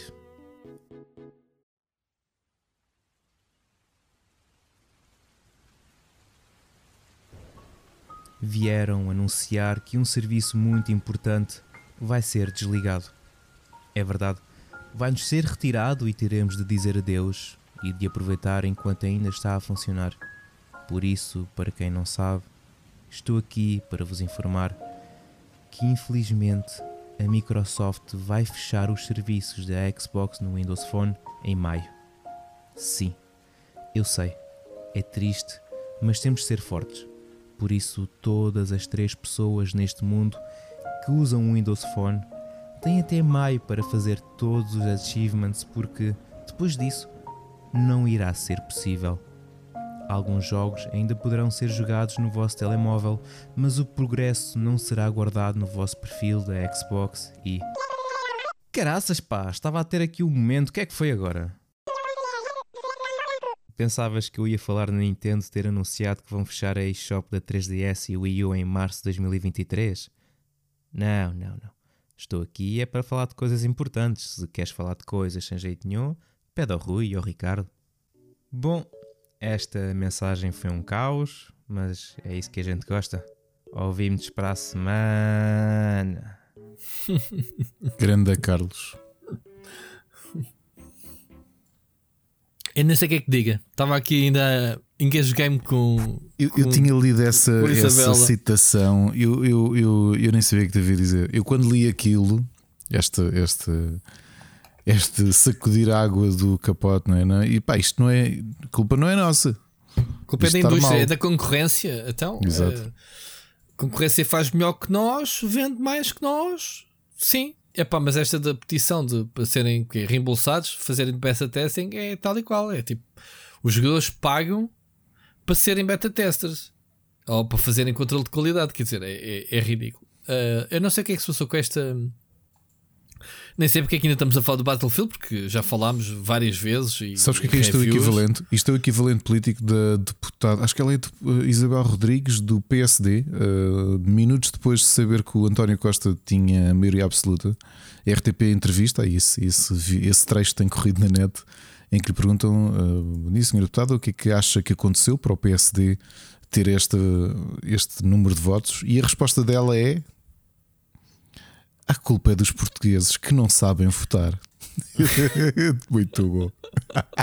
Os portugueses não sabem votar. Portanto, Está, caneta, está no mesmo cruz, patamar, está no mesmo patamar de. Não, isto, Mas- a culpa é do, a culpa é da concorrência, a culpa é do Halo Infinite ter saído. que é um jogo bem competente. E reparem uma coisa muito importante que o Carlos não disse: é free to play. Portanto, mais uma vez andamos aqui eh, a dizer que é um luxo atual termos jogos como o Lost Ark, Halo Infinite Multiplayer, eh, free to play. Portanto, sim, eu sou das, das pessoas que disse na altura que o Halo Infinite Multiplayer estava de longe melhor que o Battlefield, mas de longe, diversão. eh, sempre achei que o Battlefield é um bom jogo na sua base, na sua essência, mas não no estado atual em que está. E pronto, isso. É para curioso que eu estava agora a ver mais números que em relação ao Battlefield. O, o Carlos deixou-me aqui alguma curiosidade. Estes números já têm alguns dias, mas o Battlefield passou de um máximo que atingiu 105.397 jogadores há, há 3 meses para Quantos, quantos, quantos, quantos? 105.397 na semana Certo. de lançamento. Certo, claro. para chegarmos aqui ao ponto de. qu- Quantos é que ele tinha? De 1900 e qualquer coisa, não foi? Foi na Sim. semana do, do, do dia de São Valentim. São Valentim. É, hum, eu nem sei o que é te dizer. Pá, para, um, para um jogo que custou os valentes milhões que isto custou. eh, quando tens um Lost Ark e com toda a razão, Rui, tu tens sido o grande evangelizador. Aliás, por tua culpa, há três pessoas nesta casa, duas que já andam a jogar, uma que vai jogar em breve. Mas estou Eh, a jogar ou, ou só a instalar? Eu só vos vejo a falar que vão jogar, mas depois não vos vejo no jogo. Não sei como é que é. Sei, eu estou Se invisível sou- no jogo, já estou com uma guild toda. Não, estou a Se brincar, calhar não, sou não eu. tenho Se calhar sou eu também não tenho muito tempo. E, e este fim de semana, por acaso, estive um bocadinho a acompanhar o meu filho, que ele estava a dar os primeiros passos no, no Lost Ark. Nunca jogou um MMO, portanto há uma série de coisas que eu lhe estava, que eu estava a explicar. Mas quando tu Hum. vês os números de um free to play como o Lost Ark a, a destruírem por completo um jogo deste, pá, isto já nem. Bem, nem à dizer. partida, à partida, se o jogo é de borla, vai chamar mais gente. O que estamos aqui a falar é a qualidade de um jogo Claro. free to play, porque lá está, é de borda, não podes exigir, como se dizia antigamente, pá, isso o não se olha ao dente. patamar de qualidade que tu tens, Sim, a sim. pergunta que eu te deixo é: se o Battlefield fosse gratuito, achas que tinha mais gente a jogar ou igual?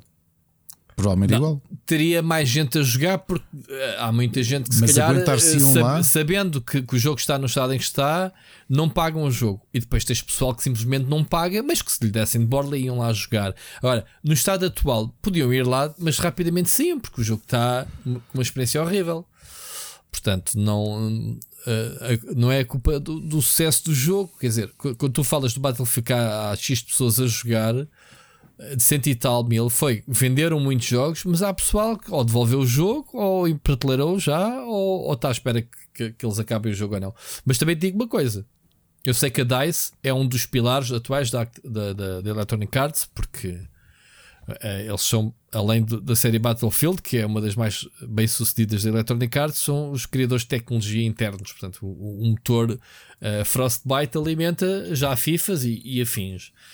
Agora, eu já vi a Electronic Arts a fechar estúdios por menos, bem menos que este flop do Battlefield, e já não é o é primeiro verdade. flop que, que eles lançam. E portanto, ou ah, não sei, não sei se, se, se a DICE é intocável ou não. Eu lembro-me que uma das notícias de há pouco tempo ah, que a DICE tinha contratado um dos produtores de Halo, exatamente para, para dar algum insight dentro. Posso estar errado se estou a fazer confusão com outro estúdio qualquer que tinha contratado Halo, um, pessoas do Halo. Ou foi a, a Bungie? Não, não pode ter sido a Bungie. Ah, já não me recordo, pronto, não interessa. Mas isto é muito estranho. Este, chegarmos a este ponto em que não há ninguém que diga dentro da Electronic Arts que aquele jogo ia se estampar ao comprido, porque é um jogo muito dependente de tecnologia, é um jogo que precisa de estar fluido, e mais, mais que otimização gráfica, que eu acho que isso eles não têm problemas, grandes problemas, porque eles são mesmo muito bons, né? DICE e Frostbite é incontornável. Eu acho que é o netcode que, que também não devia ser des- desculpa, porque eles não fazem jogos há dois ou três anos online, portanto a série Battlefield tem pelo menos 20 anos ou mais, hum, e portanto eles já fazem isto há muito tempo. Portanto, não se admite que este jogo tenha saído com esta dimensão. A única coisa que se diz é pá, se calhar o jogo precisava de mais um ano ou dois de produção e houve rush ali dentro para o jogo sair. Pá, não sei, não sei. É, é a estupidez da indústria. Mas se isso aconteceu, agora há cá ter que as consequências. É que ataca as consequências e, e pronto. E, e, e seguir em frente para o próximo, ou, ou então corrigir este e, Porque este jogo tem potencial, Ricardo, a meu ver. Este jogo tem potencial. Enfim, eh, não vamos falar mais de Battlefield porque já, já é tipo old news ao, ao, ao Carlos Duarte. Sobre as- os, os serviços, o que é que te parece isto do Windows Phone fechar em maio? Tens pena? Tens aí o teu ainda no, o teu Nokia ou não? Não, Já, já não jogas nele? não. Não, o teu Windows Phone não. Nokia. Eu nunca tive nenhum, por acaso. Ehm, mas pronto. Tive Nokia, sim, antes de ser comprado pela Engage, antes de ter sido comprado pela Microsoft. Aí a, a, a Wii U e a 3DS fechar em março. Nada que não se esperasse também, não era? É, o próprio, o próprio statement da Nintendo diz um bocadinho isso, não é? Que já, já chegámos ao fim de ciclo, portanto está na fase de fechar essas lojas. Eles garantem que ainda vai ser possível. Aliás, isto vai ser progressivo, portanto, aos poucos, se bem lembro, daqui a uns a poucos meses vai ser. Não, deixam de Eh, vender os cartões. eh, que- É, eh, já não podes dar- colocar dinheiro na tua conta, não podes fazer. A, a- a- tinhas com PayPal, por exemplo, podias, podias carregar a tua conta de Wii U e 3DS e vai deixar de ser possível fazê-lo. E O as coisas objetivo é escoar, escoar os cartões que ainda existem no mercado de- destes serviços. Depois é isso, é manter os jogos. Mas quando isto fecha, os jogos que tu sacaste para a tua consola ficam, né? não E eles garantem que ainda vai ser possível fazer download dos, dos jogos que compraste. Uhum. Portanto, Pois. Isto só vem dar razão ao Sírio, sinceramente. Uh, eu, eu tenho pensado nele por causa disso, sabes? Só vem dar razão ao Sírio que diz: pá, todos os jogos que eu compro digitais eu gasto um balúrdio em cartões virgens e tenho todos os jogos que comprei digitalmente, todos, todos, todos, todos, todos em cartões. Eu não sei, Sírio, quantos cartões tens? Há de nos dizerem um dia. Uh, ele tem muitos cartões com os jogos digitais. Não sei se ele tem organizado aquilo, se ele tem controle sobre a cena ou, ou, como é que é. Deve ter a cena organizada. Mas ele próprio diz que é pá, dois para amanhã os serviços fecham, eu tenho os meus jogos. E ele tem toda a razão. Pá, tem toda a razão. Tudo, tudo, Epá, toda a razão. é, é, é incompatível. É- ele pode, ok? Ele diz pá, eu posso. Agora, os cartões são caros. Já não basta nem gastas nos jogos e tens que os garantir tê-los no teu lado fisicamente. Pá, isso não é o que se espera de uma, de uma, de uma era digital. A mim faz-me um bocado de confusão a Nintendo não manter o. Não digo que mantenha a loja aberta para vender, mas que mantenha os servidores com os jogos lá para as pessoas continuarem a sacar os jogos quando quiserem. É, são coisas diferentes, não são, Ricardo? Eu sei que tem custos, mas era, sei lá, era. Não precisavam ter tantos servidores, mas, mas, mas mantinham os jogos disponíveis. Achas que isso era, em- era algo que não se podia fazer? E quem diz a Nintendo diz os outros todos. Olha, A sei que vezes. necessidade que é desligares as lojas e acabares com os jogos. Simplesmente. Pois. Estávamos a falar nisso no Pixel Hunters, até, aliás. Pois era, pois era, pois era. E há de ser um tema no futuro a discutir. Mas sabes que às vezes penso até na quantidade de jogos que tenho nas minhas contas digitais das consolas e que, por exemplo, aquele semi-susto da Vita, não é? Que entretanto a PlayStation fez back down. Mas vai fechar, deixa-me e mais vai fechar à mesma. meu. Eu sei, eu sei, é só uma questão de tempo, claro que sim. Até eu tenho 90% dos meus jogos da Vita são digitais. Pois eu sei. Eu tenho meia dúzia de discos, de discos de, de cartões, Os jogos. cartões. Uhum. A, Vita, a PSP já não, já tenho muitos MDs. Esse ainda tenho uma caixa ali cheia. Agora, epá, uh, da 3DS meio-meio, tenho, sei lá, uma prateleira de jogos físicos. uh, quando antigamente a Nintendo mandava para para reviews os jogos físicos e depois começou a mandar códigos da segunda metade de vida da consola. Portanto, tenho montes de jogos. Pá, eu acho que é too soon para, para a 3DS. Eu a Wii U ainda compreendo. Pá, a consola vendeu pouco, o catálogo não é muito grande. Ainda consigo compreender. Alguns, uma- os jogos de renome foram recuperados para a Switch com versões remastered, não é? Ah, ou sequelas parecidíssimas, ou pá, como é o caso do Mario Kart, por exemplo. Ninguém quer saber da versão do, do Mario Kart 8 quando tens na Switch, não é? Ah, Agora, a 3DS não, pá, a 3DS tem um catálogo muito grande e tu não consegues eh, recuperar isto em nenhum lado. E faz-me confusão. E a 3DS não é uma consola muito antiga. Quando é que saiu do, do mercado? Há, há meia dúzia de anos? Não, já, já existia a Switch, portanto, Não, foi há muito tempo. tanto. Não, não, não. Não foi há muito tempo, não. foi há 3 anos, 4 e já estão a descontinuar a loja. É muito cedo, pá. Muito cedo. Aliás, isto até não querendo estar a meter o dedo na ferida, mas isto, isto, isto dá daria aos reguladores de, de, pá, fazerem qualquer coisa, porque sabes que na Europa está-se a discutir direitos e garantias de- dos serviços digitais. Estás a perceber? De, de direitos dos consumidores, porque, para não fazerem exatamente isto que eles querem, que é pá, estás a pagar um serviço quando eles desaparecerem fecham-te a torneira, percebes? E está a haver muitas, eu não sei de cabeça, pá, é uma coisa que, que não tenho acompanhado diretamente, mas sei que existe. Como há a lei das garantias, soubeste que a partir de agora, o, além de teres 3 anos de garantia, não é? De 2 para 3, soubeste isso? Não, por acaso não por sabia. Passou-me completamente ao lado. Então, Mas já está agora em em- janeiro. Vai ler o meu artigo no, no. Uhum. Sim, já está em vigor. Tudo o que compras a partir de janeiro, a partir do mês passado para cá, atenção, estamos a falar de uma diretiva europeia, portanto é válido para Portugal como para o resto da Europa, e Portugal teve que, obviamente, inseri-la. As cenas passam a estar, eh, ter garantia 3, os, os móveis, portanto, os bens móveis, né, que sejam objetos, transferíveis, 3 anos. Os bens imóveis, acho que é 5 anos, ou 10, ou 5 anos, não tenho a certeza. Agora, a outra parte é que as empresas são obrigadas a garantir que tu aquilo que tu compraste, um telemóvel, um computador, um, um PASAB, o caraças que for, eles têm que ter 10 anos de peças em stock para garantir que te reparam essa porcaria. Sabias? Essa não sabias também? É a mesma coisa, é a mesma lei. ok? 3 anos de garantia e 10 anos de que as empresas são obrigadas a ter stock de peças de substituição. Isto para dizer o quê? Que que, que este tipo de, de, de eles fecharem os serviços quando lhes apetece, também tem que haver alguma regulação. Quer dizer, não pode ser compraste agora um jogo, que lá está, não compraste, compraste uma licença de utilização, mas que não, que não possam ser, que não possam desligar assim. Pá, eu, eu, eu, eu acho estranho isto, mas pronto. Ricardo, queres acrescentar algo? Não. Uh, move Vamos on. Olha, isto é para ti, podes tu falar. uh, Começou o Steam Next Fest. O que é isto?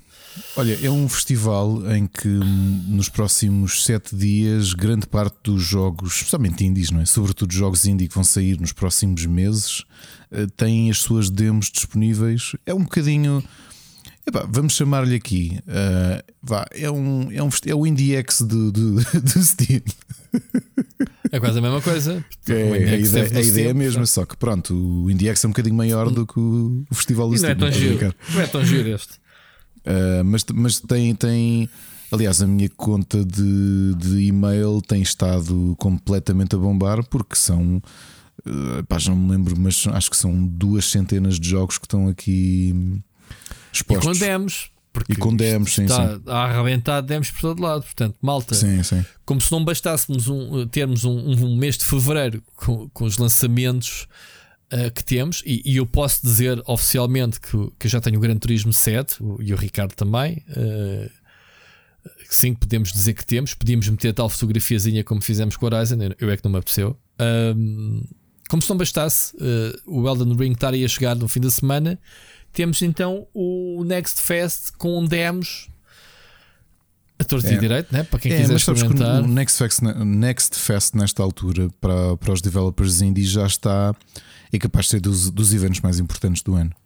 Porque Eu nem, exceto- nem acredito. Oh, oh, Rui, excetuando, não eu digo porque, excetuando este fevereiro que é um bocado atípico no sentido em que é uma tareia, não é? Ok, Dying Light 2, eh, Elden Ring, eh, Horizon Forbidden West, isto em termos de AAAs, mas habitualmente não costumas ter assim um, um, Sim, um sim. fevereiro assim tão agitado. Eu estou a dizer que eu não acredito é estar a ver aqui o, o Fair Changing Tides com demo. Sim, sim, está a ser E portanto, Tá, sim, neste senhor. momento. Ou seja, estou- mesmo jogos que vão sair daqui muito, muito em breve, eh, já aqui estão. Ahm, e esta, esta parte interessante do Next Fest é que sim, está-se a tornar eh, daqueles eventos que é capaz de ser dos mais importantes para, o- para, o- para, para os developers indies, porque as- o espaço de exposição é muito grande.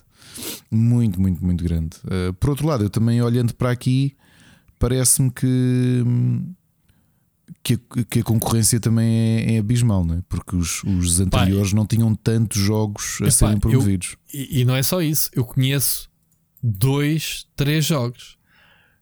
99% das coisas que aparecem aqui eu nunca ouvi falar nelas. Eu nunca, pá, esta indústria é tão extensa. É. Tu conheces eh, a maior parte das coisas? Estou aqui. É que eu não, Não conheço alguns, por exemplo, estou agora a ver o The Wandering Village, nós falámos deles, o Builders of Egypt, também já tenho seguido a- o desenvolvimento dele, o The Unliving, um, o Far pronto, preciso dizer canguru está cá. Há aqui muita, muita coisa. hum, Core Keeper, o Emmy President, também tinha visto o anúncio, o Beholder 3. Por acaso estou à espera, gostei muito dos dois jogos anteriores. Eu. Eh, não gostaste? Não, não, não diz muito. O Beholder é aquele, aquele jogo de. hum, Como é que era? Meio obscuro, não era? Hum, Sim, é, é passado numa distopia e tu tens de. uma distopia, é isso. Sim. É. eh, sei lá, mas estou a ver aqui muita coisa. O Turbo Overkill também já conhecia, mas eh, eh, posso dizer que conheço alguns jogos que foram finalistas, outros que foram concorrentes do Indiex e que não foram. Ei, a top Não lá o Mad. Shot. eh, Roguelike, já me estragou. Pronto. Parece plataformas 2D lateral. Oh, vê, vê só o ritmo do jogo. Acabei de passar por um jogo português, o Hardcore, que também está aqui. Foi finalista do Indie Dome e do IndieX. Hellpie. Há aqui muito jogo que eu conheço, por acaso. Ah, mas eu posso dizer, mesmo assim, a grande maioria não conheço. E o que é espetacular, realmente isto é. ah, eu que eu digo, eu tenho visto Isto é isso uma pela minha pessoa trancar-se. O Seixas. Deve, por isso é que o Seixas nunca mais deu sinal de vida. É, porque está a jogar a demos do. O do está, Steam deve, estar, Fest. deve ter instalado estes 500 mil a dizer que que não tinha espaço para nada. Pois, eh, eu percebo.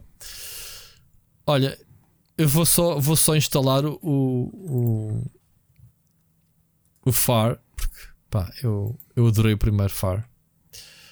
E, no meu dia, sai no meu dia de anos, no Xbox Game Pass. Sai no Game Pass, pois. Eu acho que É a vou minha, meter a minha aqui prenda só de anos antecipada é o jogo sair nesse dia. Changing Tides. Fogo, brutal. Dia 1 de março, quando é que tu fazes anos? Dia 1 de março. Dia 1 de março. Então, mas temos que fazer festa ou como é que vai? O que é que vais fazer? Não, Não sei, mas pelas minhas contas, em que estamos a gravar, portanto, é para a semana, quando estivermos a gravar e der a meia-noite, as minhas primeiras horas de aniversário são aqui contigo É, a então, giro. gravar o podcast. Temos que preparar aí uma festa, malta. Não se esqueçam de deixar mensagens de parabéns ao Ricardo para o programa a ser gravado no dia Para a semana, dia 28. 28. No dia 28 faz a minha mãe anos, por acaso. Engraçado. Ahm, no dia 28, portanto, para a semana, 2 a 8, o Ricardo à meia-noite faz anos e deixem mensagens, eh, mas tipo 50 mensagens de ouvintes, assim para a gente. Para a semana fazemos aqui uma festa ao Ricardo. Brutal. Porque eu vou-me esquecer de certeza. Antes que o Facebook me notificação, porque eu sou péssimo a lembrar-me de datas, mesmo, mesmo da minha família, Ricardo. Não leves a. Ah, mas tu és o meu melhor amigo. Epá, Não, não, já, não. já me esqueci nisto- dos anos da minha filha. Outro dia estava com a minha filha à mesa e eu a dizer-lhe: Ah, não sei o quê, eh, faz anos a 5 de maio, não sei o quê, não sei mais. E ela: Oh mãe, este não sabe dia que eu faço anos. Eu comecei assim a pensar.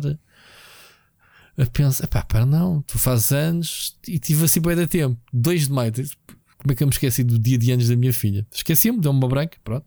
Eh, acontece, eh, chama-se velhice.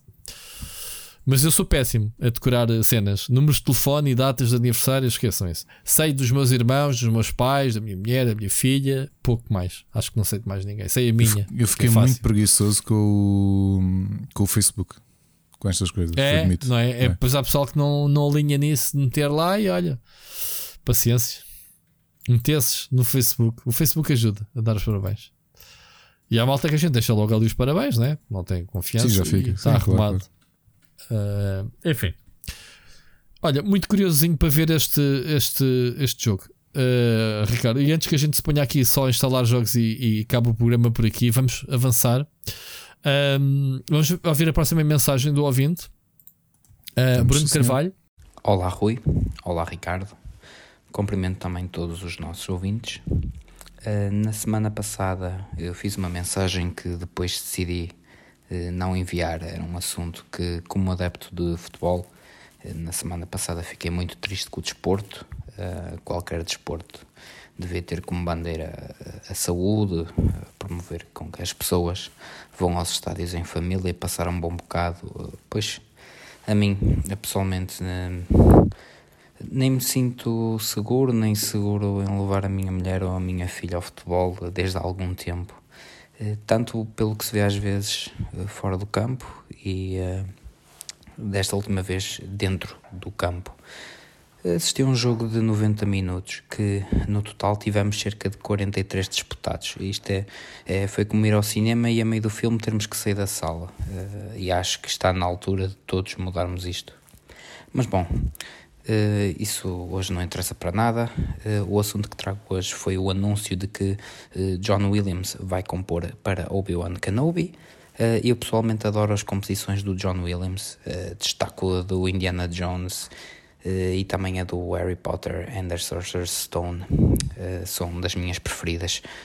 Gostava de saber qual é a vossa. Um abraço e ouvimos-nos para a semana. Grande abraço, Bruno. Olha, Ricardo, esclarece-me. eh, mais- oh, obrigado, Bruno, óbvio, pela tua mensagem. Obrigado, Eu não Bruno. sei o que é que se passou a semana passada. Vi foi que houve confusão foi em campo. horrível, foi no jogo do Porto com o Sporting. Foi horrível. Eu acho que infelizmente não vai acontecer nada, portanto, isto vai tudo passar. Mas o que é que aconteceu? Eu não sei mesmo, é legítimo. Não sei. Eh, epá, confusão dentro do campo. Quando acabou o jogo, aquilo tornou-se uma batalha campal com eh, jogadores, equipas técnicas, pessoas que trabalhavam trabalham no estádio Mas do todos Dragão. à, à pera? Sim, sim, sim, sim, sim. Mas havias de facto mesmo ali Sim, bombar? Sim, e, e depois prolongou-se para estacionamento. E pá, isto foi tudo uma parvoíce. Tenho muita vergonha disto. Pá. Eh, É engraçado, o Bruno diz uma coisa que eu também já sinto há muito tempo. Por exemplo, foi precisamente por causa de um Sporting Porto. Eh, o Matia, na altura, queria vir. Ele é adepto do Porto e queria vir comigo. Como ele morava cá em Lisboa, queria vir ver o jogo.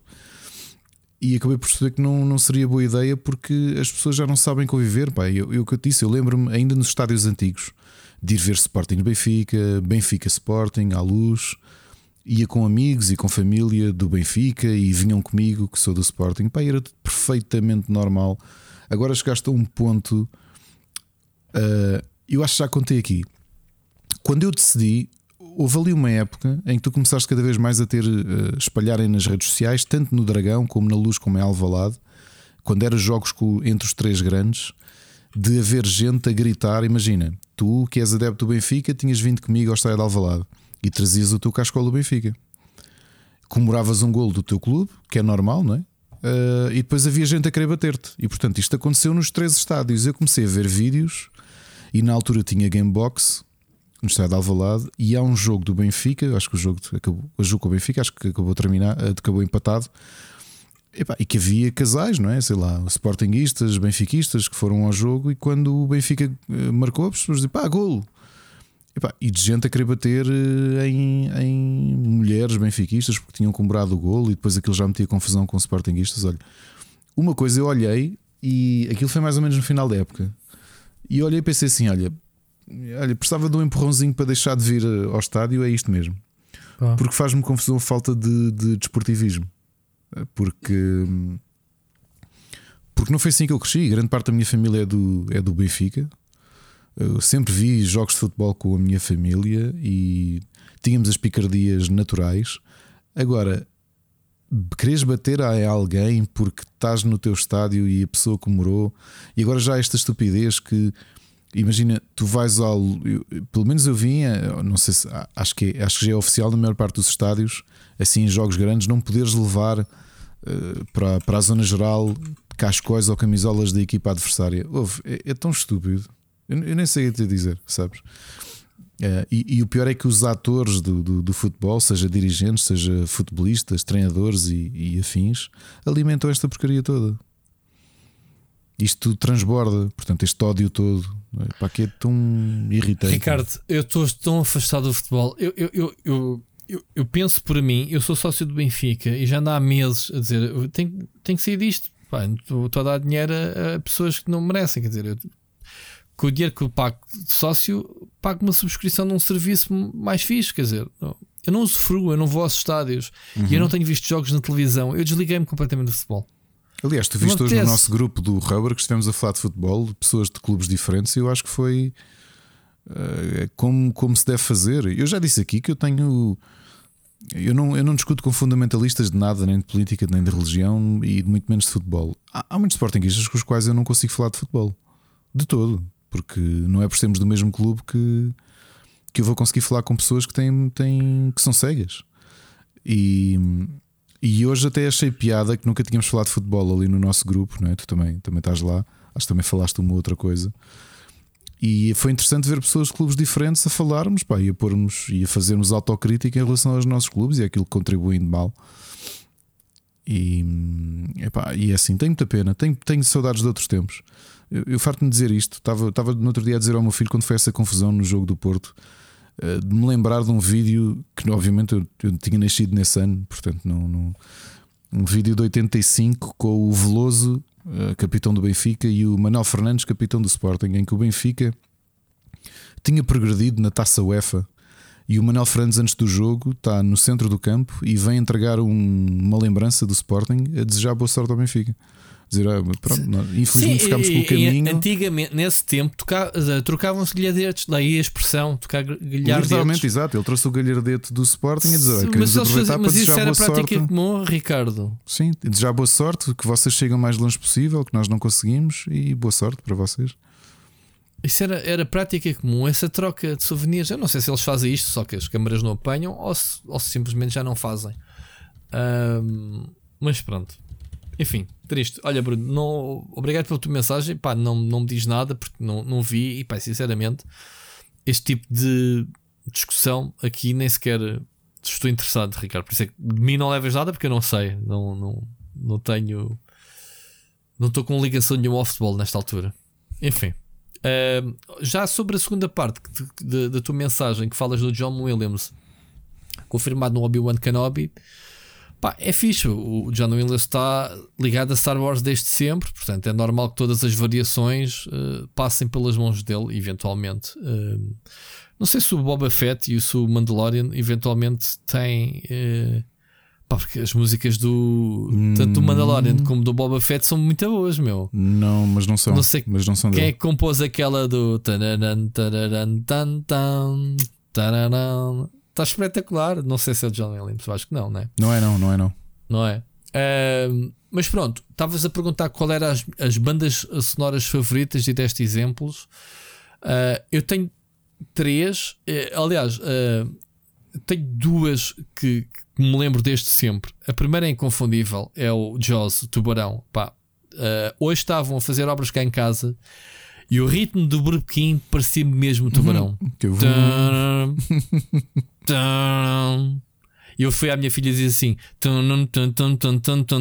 e a minha filha, que nunca viu o tubarão, disse-me: Isso é o tubarão, não é? Pai, é. Olha lá, o Burbequim, portanto, é inconfundível o som de, da música do tubarão, ouve-se o riff, em dois segundos tu sabes que música é que é. A outra, uh, já para não dizer, obviamente, Star Wars, que é brutal, e uh, Indiana Jones, obviamente, que são músicas que há de ficar para sempre no ouvido. Gosto muito de Super-Homem. Ricardo, o Sim, clássico do Christopher Reeve. Home Alone é, também. Uh, do Home Alone. Pá, mas Home o, o do Super-Homem é ouves e, e, e, tu julgas, ah, estou seguro, vem ele. Uh, Exato. Mas ele tem uma grande lista, vais ao. Sim, tu vais ver assim, a lista de composição é deles. De, de... Tu nem sabes, nem sabes que ele está lá e está, né? É dos mais profícuos, mas pronto. Um, estes são aqueles que eu mais me recordo. Agora tenho aqui a lista à frente: Epá, o ET, sei lá, tantos, Empire of the Sun, um, Nascida 4 de Julho. Mas aí, eu, essas eu não me lembro. Ou seja, lembro-me dos filmes, mas depois já não associo, associo à música.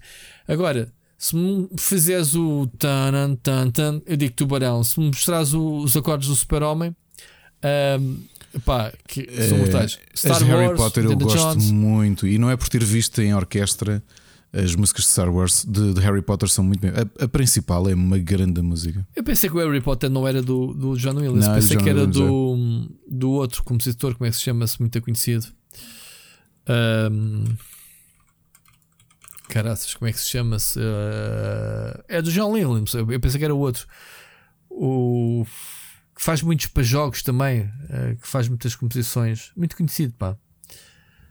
Uh... Espera, agora também estou. Espera, o John Will. Agora só me vê o Danny Elfman, mas o Danny Elfman está ali refém do. O Danny Elfman, sim, eu penso. Não, mas o Danny Elfman está um bocado é? refém do, do. O Hans Zimmer, é quem tu queres dizer. O Zimmer, desculpa, é isso mesmo. Exato. O Danny Elfman, o Danny é, Elfman está um bocado refém é, do, do, do, Tim Burton. Do Tim Burton, sim. Sim, porque eh, falámos aqui no outro dia dele ele querer ser o ator uh, voz do, do Jack. Uh, e o Tim Burton não curtiu muito e disse: ah, Tu cantas, cantas, quando for ele a cantar, cantas tu. Agora o resto dos diálogos não deixa estar.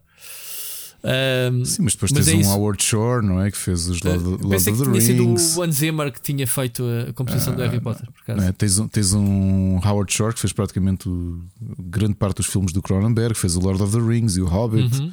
Uhum. Uh, sei lá, meu. Tem, tem tanta gente. O, o, obviamente, o, tens o falecido Ennio Morricone que eu vi ao vivo.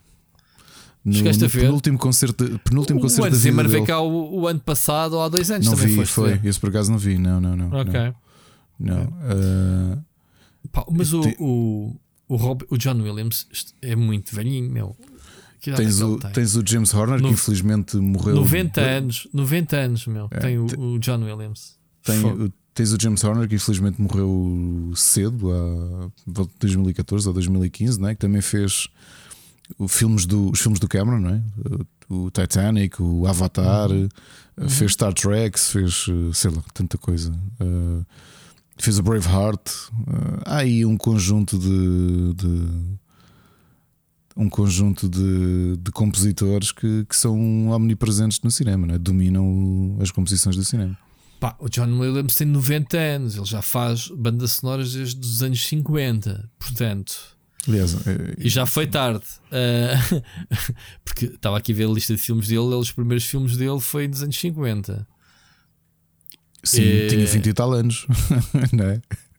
Não, então ele nasceu.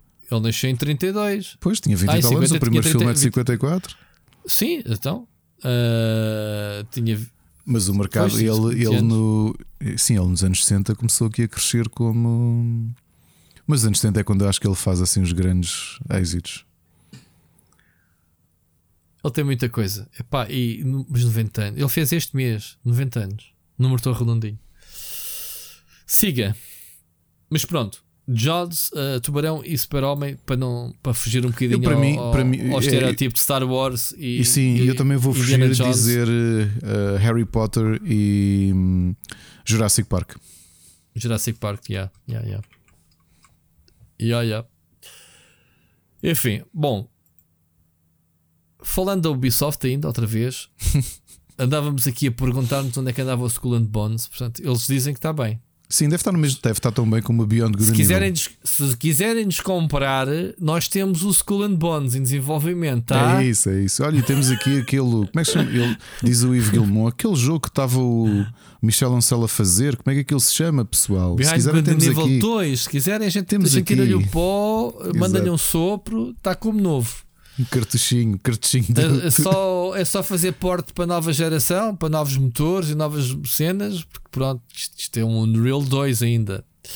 Agora tinha Eh, aquela já piada o 5, parva. né? Sabes porque é que o Good and Evil 2 ainda não saiu? Porque o jogo ia ser originalmente para o Wii U e como aquilo foi abaixo, eles Exato. não portaram exato. para mais nada. Era para o Will, pronto. Enfim, bom. Ahm, não há nada que se diga mais. Eles dizem que vão lançar o jogo ah, no seu próximo ano fiscal. Que ainda assim, o próximo ano fiscal que começará em abril deste ano, prolongando-se até março do próximo. Portanto, mesmo que saia durante um ano, pelo menos, ah, nada, nada feito. Ah, portanto, até março de 2023 será em princípio ahm, uma data que possa ser lançado. Será um jogo que não me interessa, Ricardo, porque está confirmado que o jogo será ah, co-op, multiplayer. E É, portanto, é, eu o já- sea, é o Sea of Thieves da, Ubisoft. É o Pois. Assassin's Sea of Thieves Creed, não é? Yeah. Ahm, Neste momento há o Machado a dizer: Mas olha que o Sea of Thieves é um grande jogo. pá, eu acho que sim, que é um grande jogo, mas ah, não se passa nada. Tipo, pensei que fosse mais giro. É capaz de estar mais giro agora com os conteúdos e com mais coisas que eles foram. admitir. Há muita gente a jogar, ó, jogar a ter alguma coisa. Eu pessoalmente não, nunca achei assim muito nada de especial. Deixa-me só aqui, já agora, uma, mensa uma notícia que tinha ficado da semana passada, ah, só para saber a tua opinião. Ahm, que era o, o rumor de que o próximo Assassin's Creed podia ser um bocadinho, eh, podia ser o, o Bazin. Lembras do Bazin? Basicamente foi o que deu as missões ao, ao, ao personagem do Valhalla. Como é que se chama a personagem? Agora esqueci-me. também estou aqui a pensar. Uh, uh, whatever. É o assassino, basicamente. Uhum. O, o assassino. Poderá haver um jogo baseado nele nas suas campanhas, ele de vez em quando saía, não sei o quê, lá fazer cenas. Foi o gajo que não era a primeira apresentou- vez que isso acontecia, não é? Tu lembro no Black Flag, tu tens um spin-off de um personagem, não é? Que exploram depois a, a luta dele uh, contra a escravatura. Aquele Não era- capitão africano que nem era, era um assassino, era, era o capitão Era do- exatamente, do- não era a primeira era- vez que isso ia era- acontecer. Yeah. Uh, portanto, não, não, não, não surpreende que assim, que assim seja. Se calhar depende muito, eu por acaso não me lembro dos números do se o Valhalla foi um grande sucesso comercial. É possível não que, que pois é isso, que a Ubisoft queira revisitar esse universo porque é- Mas, vai, mas é vamos ter arriscado. próximo mês, Ricardo, março, a expansão do, Sim, do sim. Valhalla. Uhum. Se chama-se. uh, como é que se chama-se? Ragnarok, uma coisa assim parecida, sei lá, qualquer coisa nórdica, uh, que vão transformar o jogo mais mitológico. Vão tornar o, o jogo mais mitológico. Uh, eu estou muito interessado, pá, tenho já saudades de, de jogar uh, Assassin's Creed. Lá está, o Assassin's Creed a gente critica todos os anos ter um jogo, mas depois há um ano em que não há o jogo, mas já ficas prontinho para o outro a seguir.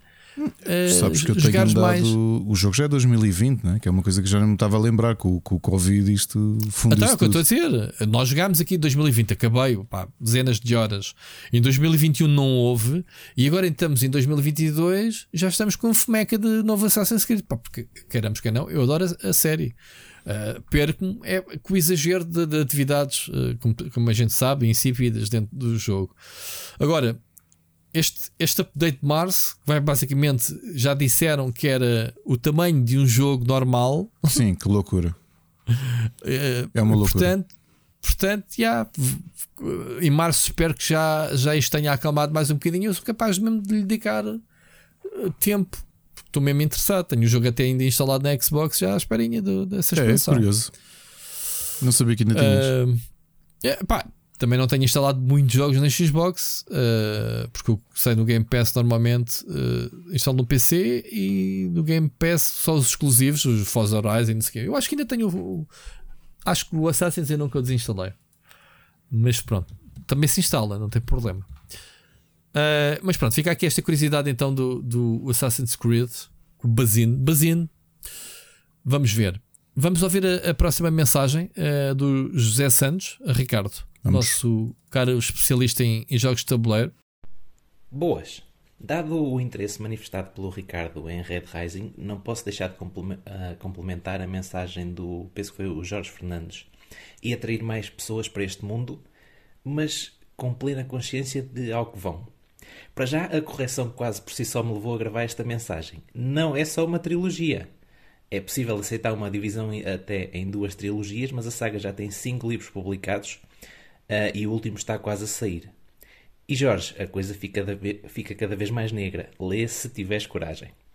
Ah, eu fiquei a conhecer os livros precisamente no lançamento do, do jogo tabuleiro ah, e tive que os ir ler quando vi descritos como o Conto de Monte Cristo Sci-Fi.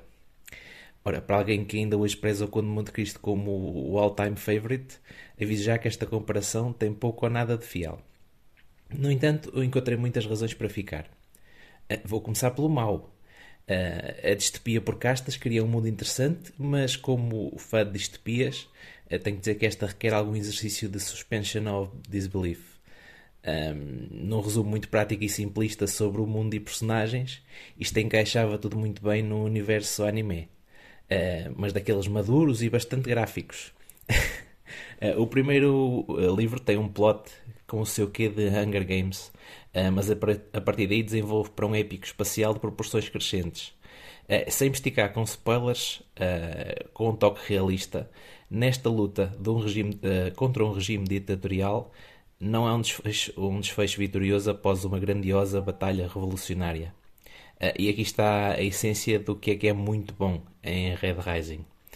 Um, após a primeira trilogia, uh, o autor introduz novas personagens com diferentes pontos de vista que exploram muito bem as várias perspectivas uh, das consequências de uma guerra-revolução uh, e cada vez mais negras, tanto as consequências como as decisões que têm que ser tomadas.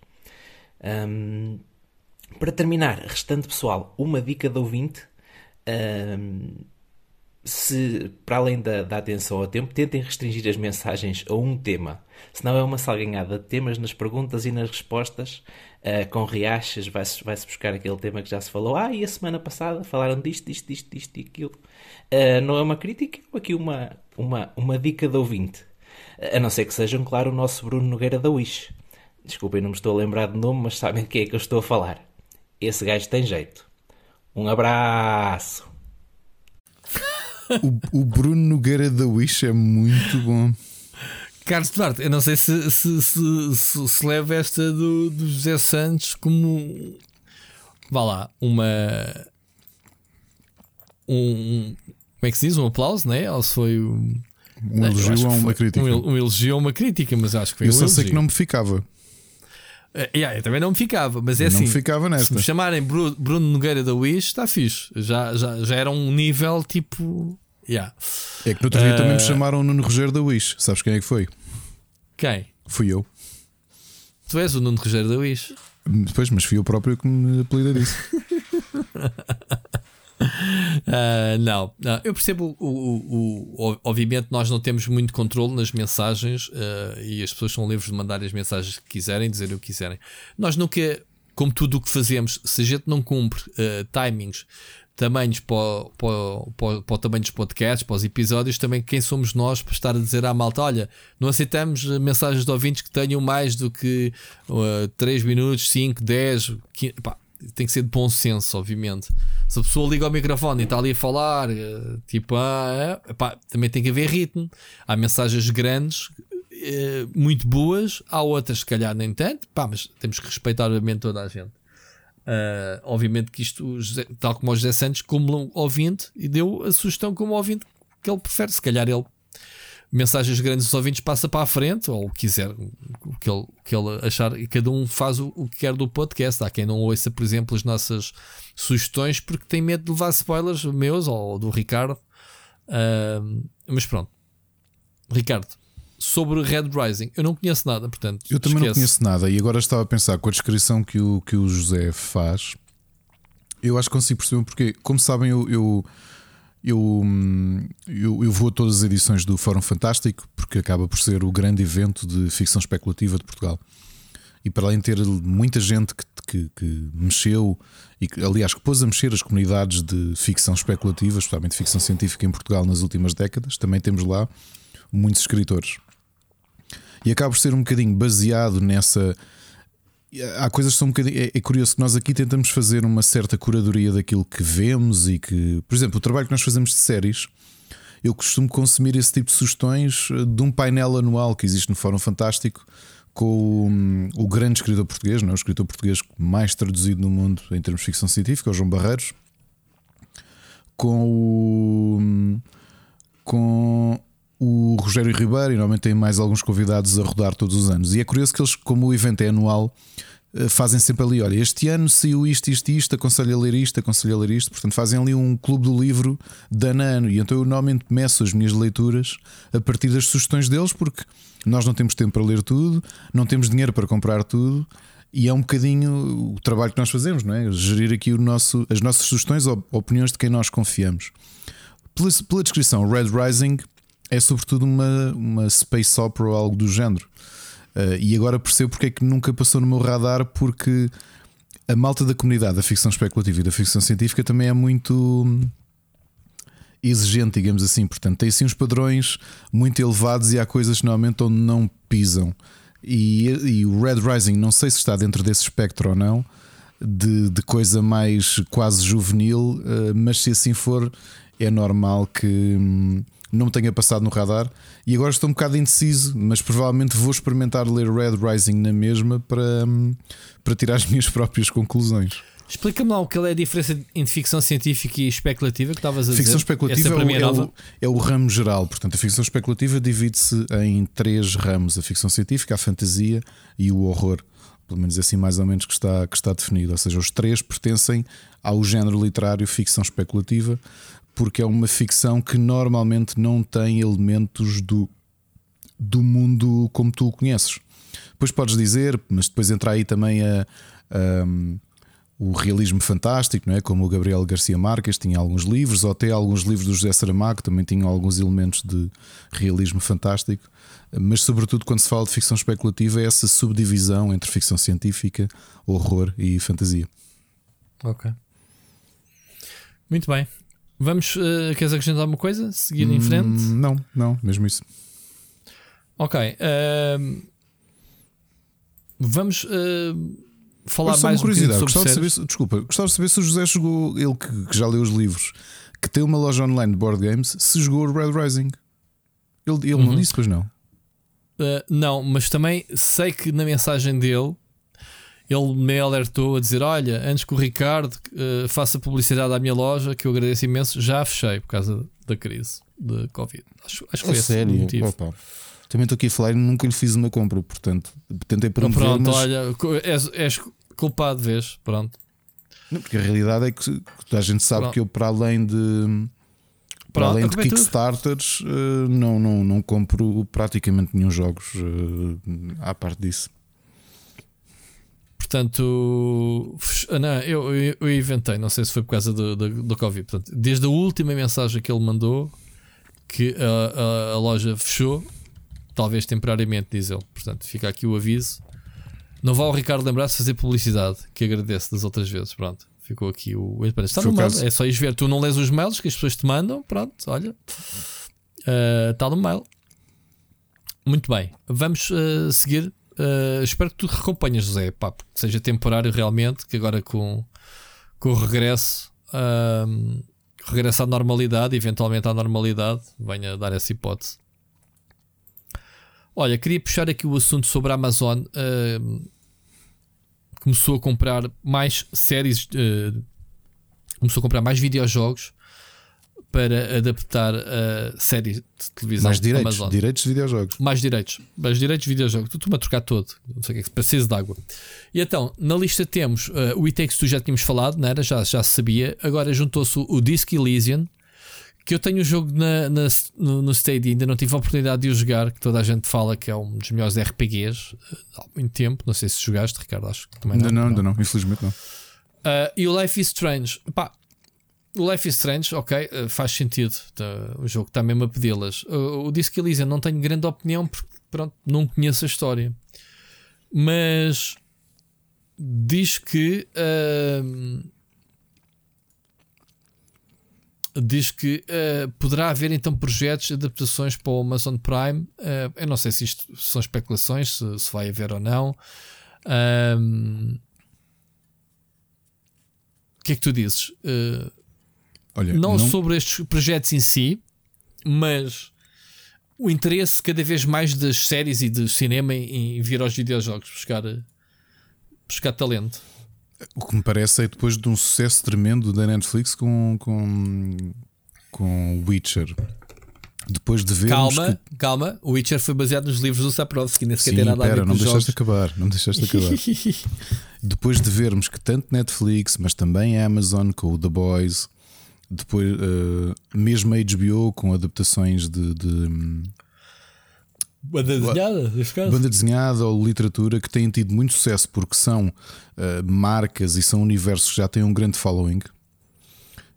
É normal que a Amazon acabe por ir depois de um, de um, da aposta que foi assim o grande, a grande aposta da Amazon inicialmente, que foi adquirir os direitos para televisão do Lord of the Rings, que tentasse expandir para IPs que potencialmente pudessem ser interessantes, dado o following que, que aqui está. Por exemplo, não, eu não estranharia se daqui a pouco tempo soubéssemos que um Hades teve uma adaptação em cinema de animação, por exemplo, de uma uhum, Netflix uhum. ou de, um, de uma Amazon ou de uma Apple. Uh, rumores já existem muitos, por exemplo, também já se fala de Mass Effect, TV Series, uh, fala-se em neste mesmo artigo fala-se de, de Ubisoft ter Ghost Recon, The Division, Splinter Cell e Skull and Bones projects in the works.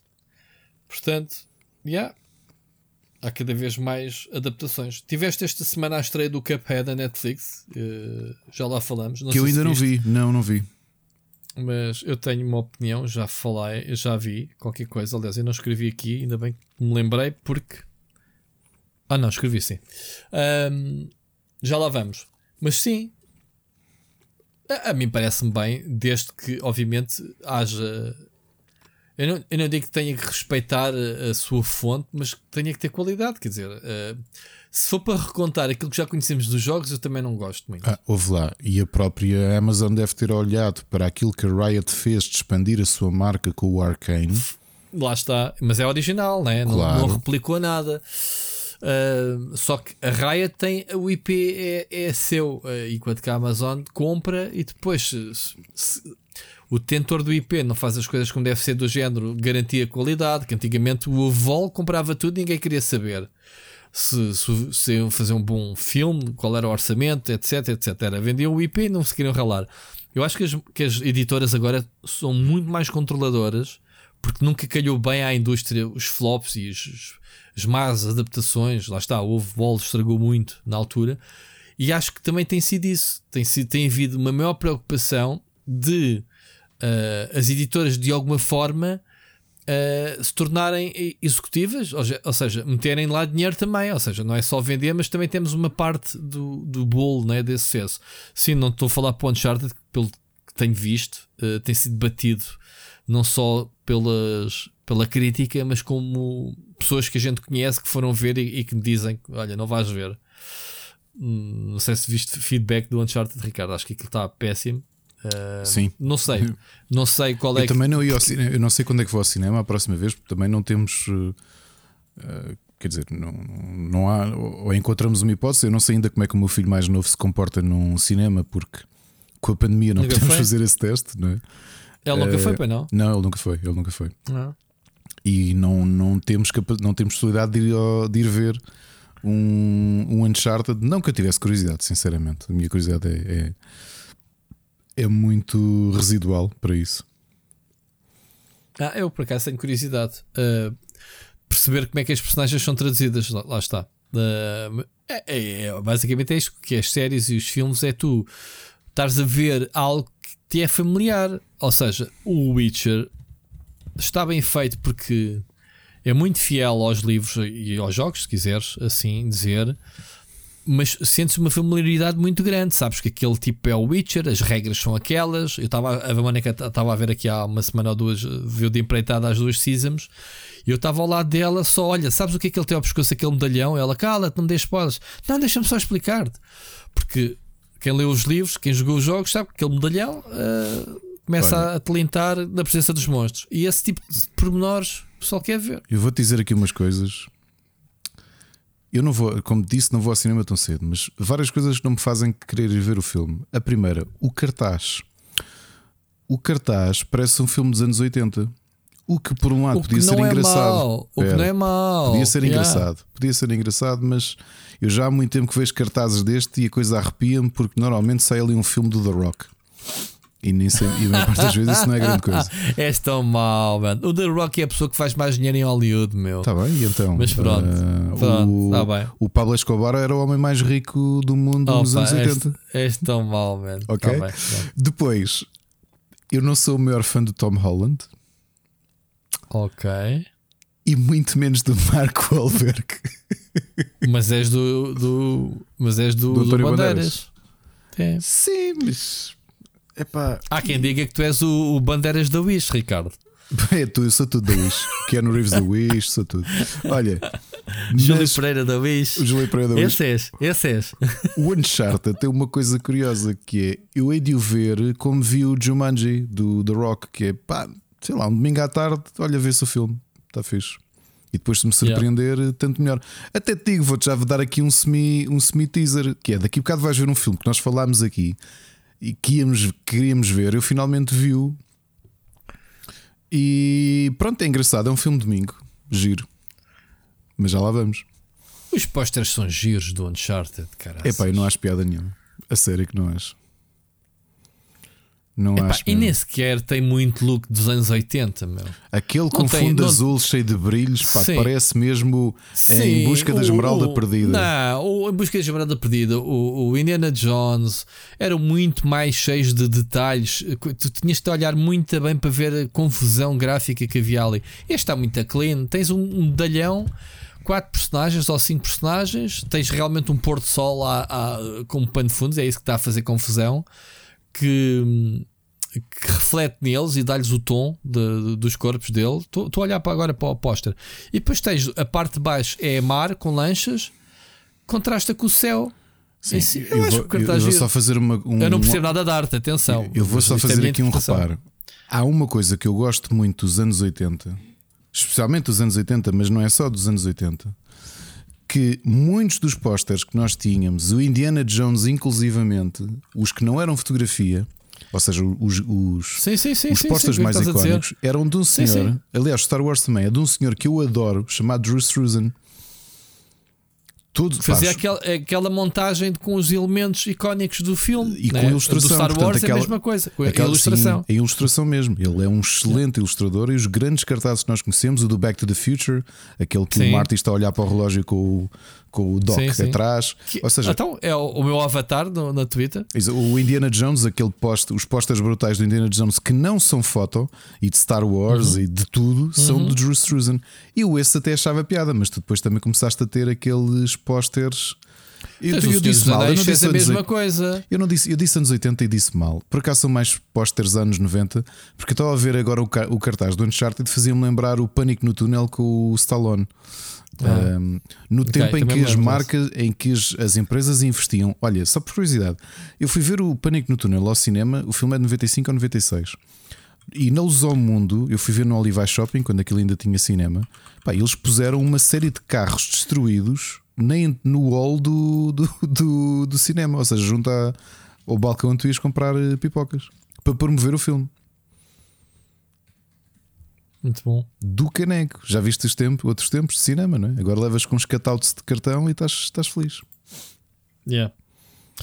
Uh, mas esses postas eram, eram brutais. Os filmes todos de aventura tinham esse look, sei lá, o, o as minas do Rei Salomão, lembras-te? Sim, sim, sim. sim. Uh, sei lá, havia tanto. Eu adoro este tipo de, de Sim, filmes. mas é Eu curioso acho- que este cartaz do Uncharted é a imitar o posicionamento das figuras que o Drew Struzan fazia, mas com fotografia. E- não é? É, porque são Ok, aquelas- as cabeças a flutuar, o sol lá ao fundo a brilhar. Pronto. Isto estou a ser picuinhas. Eu sou- Estou a ser mau, ok? Estou a ser mau. Tenho direito a ser mau, não é? Não és tu que és rude, eu também sou mau. Tens, mas o- o- eu percebo a referência e adorava essas capas. É normal que se queira manter, Epá, não sei. se eu- queira, é o se que eu queira te manter isso. Rui, eu estou com zero curiosidade com Uncharted. Epá, mesmo, mesmo, mesmo, mesmo, mesmo. E parece-me que tenho razão para estar assim. Vai lá à procura do Alan Quarterman. Do qual? Do, do, dos. As minas do Rei Salomão? Espera lá. O mais contemporâneo. Não, não é o do. Tu tens. From the story that inspired Indiana Jones, The Yeah. Temple of Schools. Ixi. Mas não é esse que eu estava a falar. Tu tens o Lost City of Gold. Ah, estou a ver. Epá, mas isto parecem filmes do. do. do, do Sci-Fi Channel. Pronto. Tenho saudade. Há um dia que eu vou fazer, vou, vou ver estes filmes todos de uma empreitada. Tu tens o- um, um filme do Chuck Norris deste género, meu. Se calhar não conheces. Qual? Ah, ah, ah, em português chama-se O Caminho de Fogo. Ah, Isto é o que ele é um. que, que ele Path tem ligação aos indígenas. É, não é? Não. Ah, deixa eu ver se é Path of Fire. O que é que o Chuck Norris. Firewalker. O... Fi... Hã? Firewalker? Ok. Firewalker. Ok, ok. Epá, é aquele que tem aquela mítica frase do Well, well, well, my gentleman, we meet again. Que é o chinês, estão eles enterrados no, no deserto. Houve- Nunca viste esse Desenterra- filme? Vi, só que desenterraste-me aqui um filme que eu já não vejo desde Epá, que era esse filme puto. é, é tão bom, man. É tão bom. É tão bom, tão bom, tão bom. Com o Chuck Norris, vê lá tu. Um filme de aventura tipo Indiana Jones com o Chuck Norris. É tão bom, man.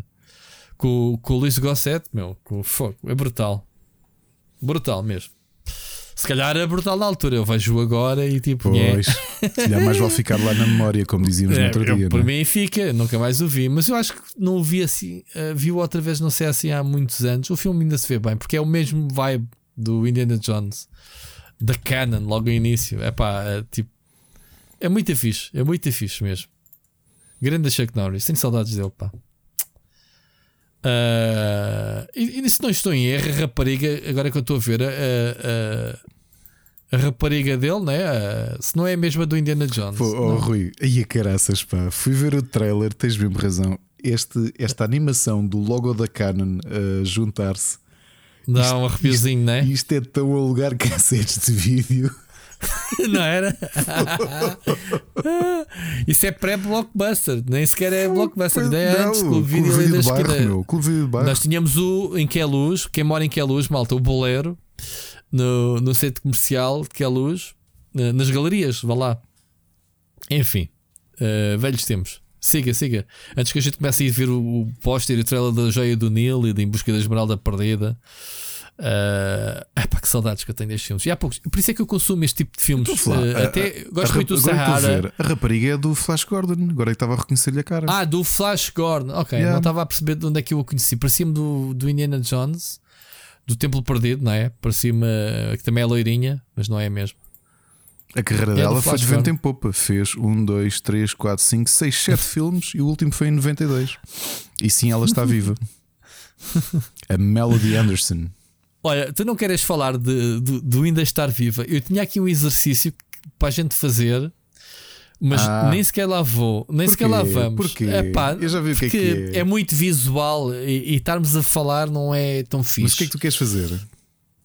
Opa, eu vou dizer uma coisa. É, como tu sabes, eu, e fica aqui mais um plug e mais uma publicidade. Eu ando a apostar muito na short, na- em vídeos, Pá, eu acho que se pode fazer coisas muito giras em termos de mini notícias. Não sei se já viste algumas das que eu tenho feito. De shorts para o YouTube e depois faço Depois para o faz para o TikTok. TikTok. Sim, sim, sim, sim. O trabalho é o mesmo. Então, obviamente, obriga a mandar um bocadinho mais pelo TikTok a, a ver o. Pronto, maior 90% é, é senhoras eh, giras a abanar os seus atributos, certo? Mas os outros 10% ainda consigo ou procurar cenas que que falem de jogos também para me inspirar ou tropeço em coisas engraçadas. E ontem tropecei num canal de TikTok que é o antes e o depois, que é o, o- os artistas, neste caso artistas, Ah, o como é que eles eram nos anos 80, A o Dan? Now. Ah, isso existe, já conhecias? Chama-se Sim, mesmo conhecia. Dan A única, a única cena eh, da lista que tu puseste aqui, só há três pessoas que eu tenho ideia como é que estão agora. Pronto, eu só meti alguns exemplos, uh, por isso é que eu estou a dizer que é muito visual, nem sequer vamos estar lá, mas eu posso dizer, já que entramos nesta, abrimos aqui a caixa de Pandora. Obviamente, eu não fui à procura de nada, eu fui scrollando e quem é que me vai aparecendo? Tipo, Samantha Fox. Óbvio, eu já não vejo a Samantha Fox desde o meu tempo pré-borbulhas. quer dizer, Não, eu vi lembro- recentemente porque, e agora vou-te dizer, não vai aparecer no Para Cá do Abismo, ou talvez venha a aparecer. Um músico alemão de paródia que é o Gunther, que tinha o- esses grandes hits como You, Tra- you Touch My Tralala, uh, You Teeny Weeny String Bikini.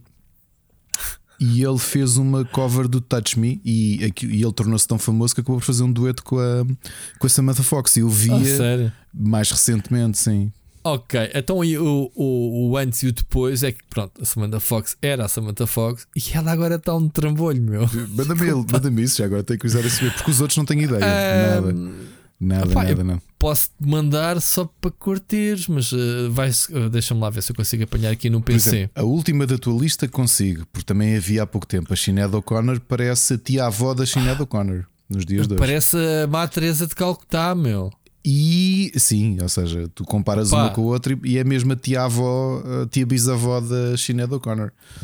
Ah, Do que- isso eu vou pôr aqui, olha, o Google também me faz isto. Pus o nome dela, Sinead O'Connor 2022. Pois, ela está. hum, Está muito mal, está muito. Ela era Sim, careca, não era? A forma tá- artística dela era careca. Pronto. tá- Agora, mas pelo contrário, pronto, a Samantha Fox está está um está está tia, tia de Cascais eh, pesa mais e isso, pronto, não quer estar a chamar nomes às senhoras que é deselegante. Agora, posso dar o exemplo. Não A. Sabrina, Sim, a Sabrina, A Sabrina veio cá ao. Foi que. Causa do Miguel Araújo Pereira, né? Do Cena Ricardo Araújo Pereira, foi, sim, senhor. Sim. Ahm, mas a Sabrina está em forma. A Sabrina está ali uma senhora, como se diz, sequinha. Já viste? Já, já, já, já. Essa tinha visto. Eram essas três que eu tinha visto. Agora os outros da lista não vi. Não sei como é que está a malta dos dos, dos brothers, não é? dos bros. Como Está muito bem ele. Está muito bem, podes ver a pesquisa Bros. Agora, pronto, ele era, os Bros eram eh, todos eh, loirinhos, todos bonitos né, na Uhum. altura. Pronto, eh, e ele está muito bem. Eh, vi uma atuação dele, porque, porque o TikTok mostra mesmo vídeos de atuações eh, antigamente e agora, né? tipo concertos que eles deram em 2018, 2019, antes da, da pandemia. Está tá com bom agora, aspecto. Está com bom aspecto o gajo. Uh, com barminha, penso eu. já- agora não me recordo. Pronto, eu não consigo encontrar aqui o TikTok de- dessa cena, mas depois posso Não, faz mal, mandar. não é preciso, não é preciso. Eu, eu- tem coisas muito engraçadas. Esses exemplos que eu te meti aí foi só para te, para te dar o exemplo para tu perceberes, tipo, pá, Aí, oh, Rui, isto é que eu que a não gente- sabia. Tu fizeste-me procurar os New Kids on the Block e eu acabei de Sim. perceber que eles têm uma turnê para 2022. dude, Se- eles estão no ativo. Eu pensei que já tinham morrido, Também eu- tipo, mas já, ué, o curioso dos New Kids on the Block é que agora parece que os tios dos New Kids on the Block se juntaram e fizeram uma banda. Não é? Não é? Mas não estão maus. Não estão maus, estão mas maus. lá. o- Não estão, é os meninos que eram na não, altura. porque de fogo isto também já, oh, Rui, já se passaram 30 anos, não é? eles envelheceram. Até os Sim, Backstreet e- Boys envelheceram. Mas envelheceram bem. A maior Sim. parte deles. Sim, Ah, mas isso envelheceram a maior bem. parte daquela, tu vês malta daquelas bandas dos anos 80. Olha, eu fui ver o eu fui ver o Spandau Ballet quando eles se reuniram, fui ao Atlântico. Ah, o Tony Hadley, eu quando o vocalista, não é, que era assim um dos sex symbols dos anos 80, por exemplo, a minha tia tinha o quarto cheio de posters de Tony Hadley e do Simon Le Bon dos Duran Duran. Se o Simon Le Bon ainda nos dias de hoje está, está com muito bom aspecto, tanto ele como o Roger Taylor, E aliás, se tudo correr bem, vou vê-los finalmente ao Rock in Rio, não é? Nunca os vi na minha vida. Uh, o Tony Haley, eu quando o vi entrar em palco, epá, não estou a brincar, parecia, até pela maneira de vestir, os Teves. o personagem do Herman. Sim, do Herman. Yeah. Porque se tu pesquisares Tony Haley uh, 2000 ou qualquer coisa, porque o, quando os, quando os Spandau Ballet pararam, o Tony Haley investiu parte da fortuna dele num clube de futebol inglês e numa fábrica de cervejas. Não estou a brincar, é mesmo a sério. E quando ele aparece em palco, eu. Ah, já percebi porque é que compraste uma fábrica de cervejas. É que estás mesmo com aquele ar de, dos Tebos. Então, Yeah. os Tebos agora é cantor do Spandau Ballet. Ah, muito bom. Ricardo, eu não sei se, se é da minha idade, eu diria que a Sabrina está melhor agora que que era na altura. está em termos diferente. de- Está diferente. De postura, uma senhora, ah, pá, pronto, porque ela na altura era sex symbol, não era? Ah, agora está-me, não sei se ela canta ainda, se não. Mas olha, envelheceu muito bem. Se- Ela nem sequer velha está. Atenção. Olha, envelheceram, mas é normal. Uh, os Tears for Fears, como eu já, já disse aqui há uns episódios, Hum. vão lançar um álbum novo uh, este ano. Uh, epá, não estão com. Estão simplesmente bastante mais velhos. O Orzabal não se nota tanto. O Kurt Smith, sim, não é? Que está careca. Eles estão os dois bem mais velhos. Olha, eu mostro aqui uma fotografia deles agora. E quem envelheceu bem, sabes quem foi também? Quem? Já falava, o Glim Medeiros. Não, o Guilherme Medeiros envelheceu, mas ele, eh, sabes que hum, eh, puseram-lhe provavelmente uma Firestone e ele evoluiu para a forma final que é diretor de liceu, porque ele tem mesmo aquele ar de. Exatamente. de advogado, coisa assim. Exato. exato. Oh, vou aqui ter com o senhor Guilherme Medeiros para ele me tratar do IRS. Mas pronto, vamos fazer esta, esta curiosidade, uma no rubrica. Twitter. de- no Twitter era deixa- de- de- de- deixamos aqui uma sugestão. Malta, digam-nos assim, nomes.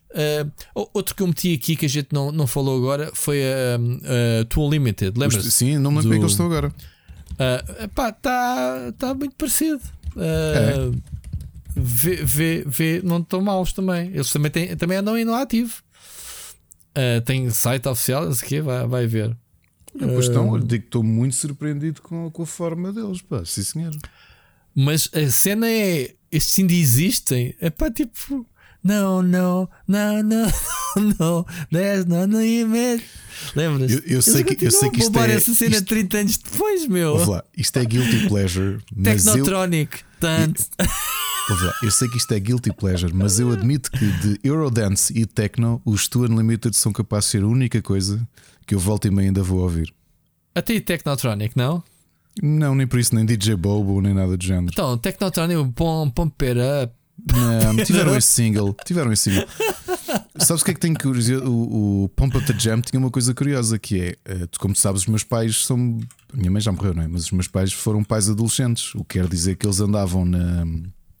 Eu nasci em 85, eles eram adolescentes, portanto eles continuaram a sair à noite até ao final dos anos 80. E lembro deles andarem a curtir, porque tinham ido a uma discoteca e o que estava na moda era o, o Pump Up the Jam. E o meu pai tinha isso numa cassete. Sim, pá, isto, isto esteve mesmo a bater ontem à noite. Sei lá onde é que era que eles iam. Ali o pump, pump, pump Ah, já sei onde é que eles iam. Sabes onde é que eles iam? Isto é curiosidade, curiosidade como, é que, como é que é a mudança de geração. Eles iam para o Whispers. O que é que é o Whispers? O que é que era o Whispers? Foi depois o Metrópolis. Ok. Pá, portanto, Ok. duas gerações que foram dois tipos de discoteca diferente no mesmo sítio, exatamente. Tenho que perguntar, eh, tenho que perguntar aos meus pais onde é que eles iam. Os teus pais são mais velhos, outro. os teus pais são mais velhos que os meus. Vai ver o, o, o Vanilla Ice também está também tá com pinta. Está tá com pintarola. man. O Vanilla Ice em 2022, deixa lá ver. Isto, mas olha, mas era uma boa sugestão. A malta, olha pessoal, vão no meio do programa, Mas façam manda, um manda teste. que é- mensagens também e para a gente ir pesquisar. Olha, outro que está com bom aspecto, o, o MC Hammer. Vai lá ver. isto é o Vanilla Ice agora. O tipo até está, parece, o- parece um wrestler. Está tá parado do tempo, o gajo. Sim. Está. Estava aqui a ver que o Dave Franco vai o fazer de MC Hammer no filme de, de- de Vanilla Ice, aliás. Ah, é? Vai ser um filme do, do Vanilla Ice ou do MC Hammer? Não percebi. Do Vanilla Ice vai sair um filme e é o Dave Franco que vai fazer dele. Ok, O irmão, é o irmão do James Franco, exato. ok. Uou. Ok. Muito bom. Grande viagem na. Memory Lane. Sim, pessoal, surgiram-nos malta que é. Vocês nem imaginam como é que X pessoas está nos dias de hoje. Sim, é pá, mas é, é que eu digo, o TikTok, lá está, eh, mostrou-me isso e pensei, eu tenho que falar nisto com o Ricardo. Uh, tenho que fi- fazer. que- Ontem pus-me só a fazer swipe. Epá, e depois lá está. eh, Tipo, tem muitas bandas, eu não trouxe todas. Tu, eh, tu e artistas. amaldiçoaste, meu. Eu- eu já sei que amanhã vou estar a ouvir tu Unlimited. Vou estar a ouvir um Twilight Zone, um No Limit, ou um Tribal Dance. Estou mesmo a ver. É o Trouble Dance. Pois é, a culpa é tua. Então, Ricardo, o que é que fizeste hoje? Ouvi Eurodance. Voltei a 93, quando ia à feira do relógio e vendia-se cassetes de Eurodance. E tinhas lá aqueles tijolos a tocar Que era, o Eurodance, que era, era para a era, malta. era o Dance 35 ou Now, Now, o Now 35. No- já, o já na- à venda. Super Mix 9. Super Mix 9. Super Ia, Mix caralho. 9, meu, em disco e, e cassete, estás a brincar. Super Mix era aquelas compilações que toda a gente queria comprar e, e Yeah. a, a capa era só mesmo Super Mix. Olha, Super- por curiosidade, eu, eu, o eu Super- fazia isso, o eu Su- fazia isso na Rádio Cidade, PH7 a gravar. Pois, o, o Super Mix 1 é de 87. Por curiosidade, pessoal. Olha, fica aqui, é fica Mix, aqui meu. informação eh, que não interessa a ninguém, não é? Mas eh, série Super Mix, só agora por curiosidade, eu vou-vos dizer: o Super Mix foi até à edição 18, que saiu em 2012, depois de um hiato de 8 anos. Portanto, foi ininterrupto até 2004, ano em que saiu Super Mix 17. eh, e tentaram voltar uns anos depois Quem é e que a coisa não lançava correu isso, bem. meu? Isso era um aproveitar do caraças, mas eu A Vidisco. vi disco. A Comprava Vidisco. as licenças de- das músicas. Exatamente. Querem aqui um momentinho de, de trivia completamente desinteressante? A primeira música do primeiro Megamix era o La Isla Bonita. E agora tu perguntas: da Madonna? E eu: não, Não. de uma cantora holandesa chamada Micaela. Gostaste? e agora o Rui vai buscar. Sabe o que é que eu, que eu vos garanto? O Rui está agora a, apontar num caderno para ir ao sótão buscar o- as cassetes dele de Super Mix. Epá, eu deitei as minhas cassetes todas para o lixo. Estávamos a falar nisso no, na- no, no Super Finisher. E, e tenho ali os meus CDs, porque pronto, a maior parte são originais. Mas as cassetes, deitei tudo para o lixo. Eu não tenho cá nenhum leitor de cassetes em casa sequer, acho eu. Tenho o rádio da, da adolescência da Mónica na arrecadação. Nem sei como é que a minha filha ainda não, não quis ir buscar, porque ela anda a descobrir coisas eh, nesta altura. Eh, yeah, e, e a minha aparelhagem foi para a terra. Portanto, não tenho. Não tenho leitor de cassetes. Já agora, Rui, sabes, vi- sabes porque é que eu tinha aqui na cabeça o Super Mix 9? Era precisamente aquele que trazia duas músicas de Two Unlimited. Uma Oh compilação do DJ Jorginho para, para a Vidisco. Muito bom. Bem, vamos sair daqui do comboio da memória, senão já perdemos, não sei. A malta mais nova é capaz de dizer, mas Super Mix? O que é que é o Super Mix? Super Mix 7. Olha pessoal, Tan, tan, tan. para quem não sabia, o Super Mix era, uma, era, um, era um dos discos que mais vendeu em Portugal porque eram compilações. Era isso. Vocês viram o, o Top Mais e aquilo que tinha era e pela décima semana consecutiva no primeiro lugar do top de discos portugueses, Super Mix 7. E Ih, já é de seguida vamos ver o videoclipe que é que trazia o Super Mix 7. Não é um bom exemplo. Ah, sim, sim. O De Puta Madre dos Terra One, aquela música de dança que a malta gostava muito porque tinha uma geneira no, no, no refrão. La Cabra, não. Na, não, não, não, isso era mesmo La Cabra. La Cabra, lá. também tinha mais neira. Não. Espetacular, meu. Obrigado, Rui. Pronto, eu, eu- tinha aqui para o fundo, não ia trazer, mas tu insististe, tu- É tudo assim? bem, está feito, está feito. Olha, temos mais alguma notícia? Temos, sim, senhora. Temos, n- falando das compras, a não como quer comprar a Dialectic. O que é que tu tens a dizer sobre isto? A Nikon quer comprar a Daedalic. A Dialectic Entertainment, sim. Sim. 60 milhões. Isto é uma pechincha. Tá? Isto até eu comprava. Não sei, olha que eu por acaso pensava que a Daedalic valesse um bocadinho menos. Hum, É. é, é. Olhando, olhando, olhando para, para os 80 e quantos? Mil milhões que, que a Activision foi comprada. Nós conhecemos uma pessoa que lançou um jogo pela Daedalic. É. Bastante bem, o Johnny. Johnny. O, o Moonin foi, foi publicado pela Daedalic. E assim, a Daedalic é sobretudo um, um- Eu gosto muito da Daedalic, tem séries que eu gosto bastante. Aliás, neste momento o Bruno Fonseca está, está a ouvir e a olhar para os seus Deponius, que foi assim a série que deu Uhum. muito dinheiro à, à, à Daedalic e que os fez crescer bastante. Uh, mas posso dizer que eu, eu não esperava que eles custassem 60 milhões, porque eles foram tendo alguns sucessos relativos. Quer dizer, se pensares que foram eles que lançaram uh, o Shadow Tactics, O Shadow Tactics é é? muito bom. Fuck. Uh, apostaram neles para, para fazer o jogo, mas uh, tirando isso, uh, não sei. Eles uh, Tem sobre- agora o, o Gollum, não é? Sim, mas são sobretudo um, um- sobretudo uma empresa que se dedicou a, a point and clicks. Portanto, é curiosíssimo como é, que, como é que eles querem apostar desta maneira. Até porque me pareceu que houve aqui uma altura, houve, houve uma altura do, do início da década que eu senti que a Daedalic estava com muito gás, que, que cavalgou bem aquela primeira vaga de aquela descoberta quase do mercado indie e o crescimento que teve. O Deponia foi um sucesso do caneco. Aliás, o Dark Eye, o Chains of Satin, foi, se calhar foi a abertura deles. Depois o Deponia, os, os Ed and Harvest também venderam bem.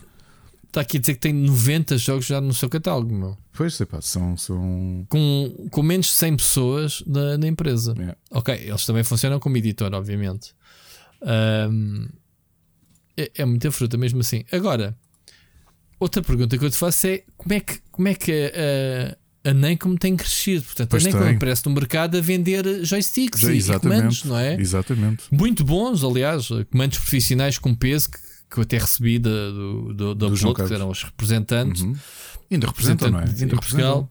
Sim, só que eu vou agora, ultimamente, ouço ouvir uh, mais a falar da Namco eh, em relação a jogos do que periféricos. Portanto, uh, eles têm crescido muito. Eles compraram a série a WRC, não é? Uh, são eles distribuem agora, antes de migrar para a Codemasters, mas a, a série da WRC é deles. É E verdade. portanto, eles têm, eles têm distribuído uma série de coisas É, e, e têm tem os, tem os jogos de ciclismo também são deles. Eles, ou seja, Sim. eles apostaram também muito nas licenças de desporto, no- nas simulações de desporto. Mas depois tem ali umas quantas coisas que estão, que estão debaixo da alçada. Pá, que, que- E é curiosa esta E expansão no- recente. Se tu, se tu entras no site da Namco, tu entras, às vezes é, é comandos. É os tais comandos, que eu tenho aqui um deles. Mas depois, pronto, andas cá para baixo e tens, olha, temos Aliás, videojogos. olha, uma curiosidade que eu estou aqui a ver, eh, não sei o que é que se passou. Oh, olha, está a apanhar-me completamente de surpresa. Tu, se te lembrares bem, há aqui muitos títulos da, da- da- do catálogo da Nikon que pertenciam à Focus, nomeadamente os jogos da Cyanide. Como o Styx, o Lord of Shadows, o Vor- Mas- Orcs and Man. Mas isso é o que te estou a dizer. A Namco, a Namco, a Namco andou a comprar mais estúdios antes. Sim, mas eu por acaso que sejam pensa- esses todos. é, é, mas eu pensava que estes direitos passavam, eram todos do, da, da Fox, afinal não, isto é tudo está Hum. tudo associado ainda ao próprio ao próprio estudo de desenvolvimento. Muito Pá, bem. muito curioso, pá, muito curioso. Olha, fiquei muito surpreendido agora com isto. E Olha, a a realmente, eu acho que a Nikon está ali a entrar no, no patamar de uma Focus, essencialmente, não é? É, está ali É os mais de- Double é, A's. está- é, é.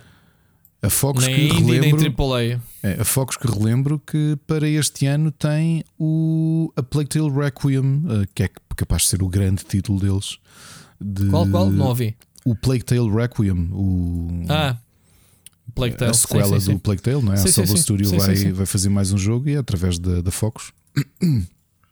A Focus que pertence, bem me lembro, também eles são isolados ou eles pertencem a uma grande. Eles são publicados, são têm acordo com a Deep Silver, não é?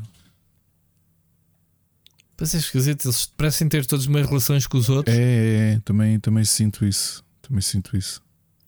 Daqui a bocado já vais dizer que a THQ Nordic também está ligada a eles de alguma forma e pronto, e coisa. Muito bem. Olha, vamos avançar. Uh, vamos ouvir a mensagem do Miguel Nogueira para fecharmos o programa antes das recomendações. Uh, vamos ouvir, ok? Alô Rui, alô Ricardo. Fica a recomendação: Sete Psicopatas. Ouvimos para a semana.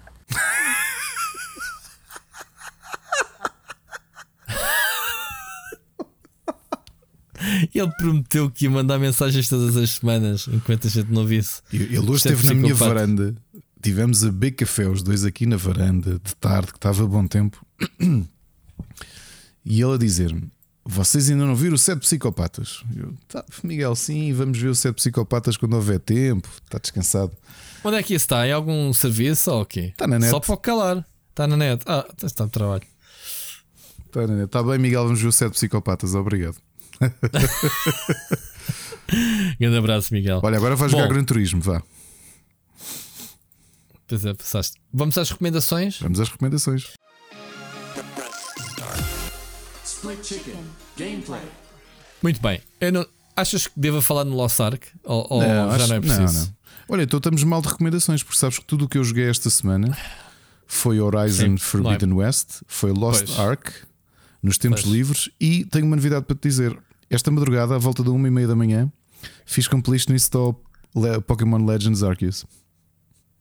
Conseguiste fazer? Consegui. Ganhaste o achievement final? Yeah, consegui. Fiz tudo. E essa review, onde é que anda? Diz-me tu, onde é que está a review do jogo no split, no split screen, Rui? Pois. Ah. Recebi hoje à tarde e mais horas. Ah, pois é. Temos, temos que ver, esta semana será.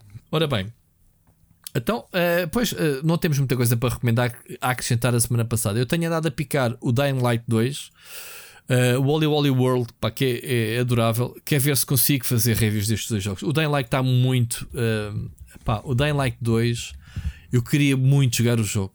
E acredita, Ricardo, tenho ido picar o jogo quase todos os dias.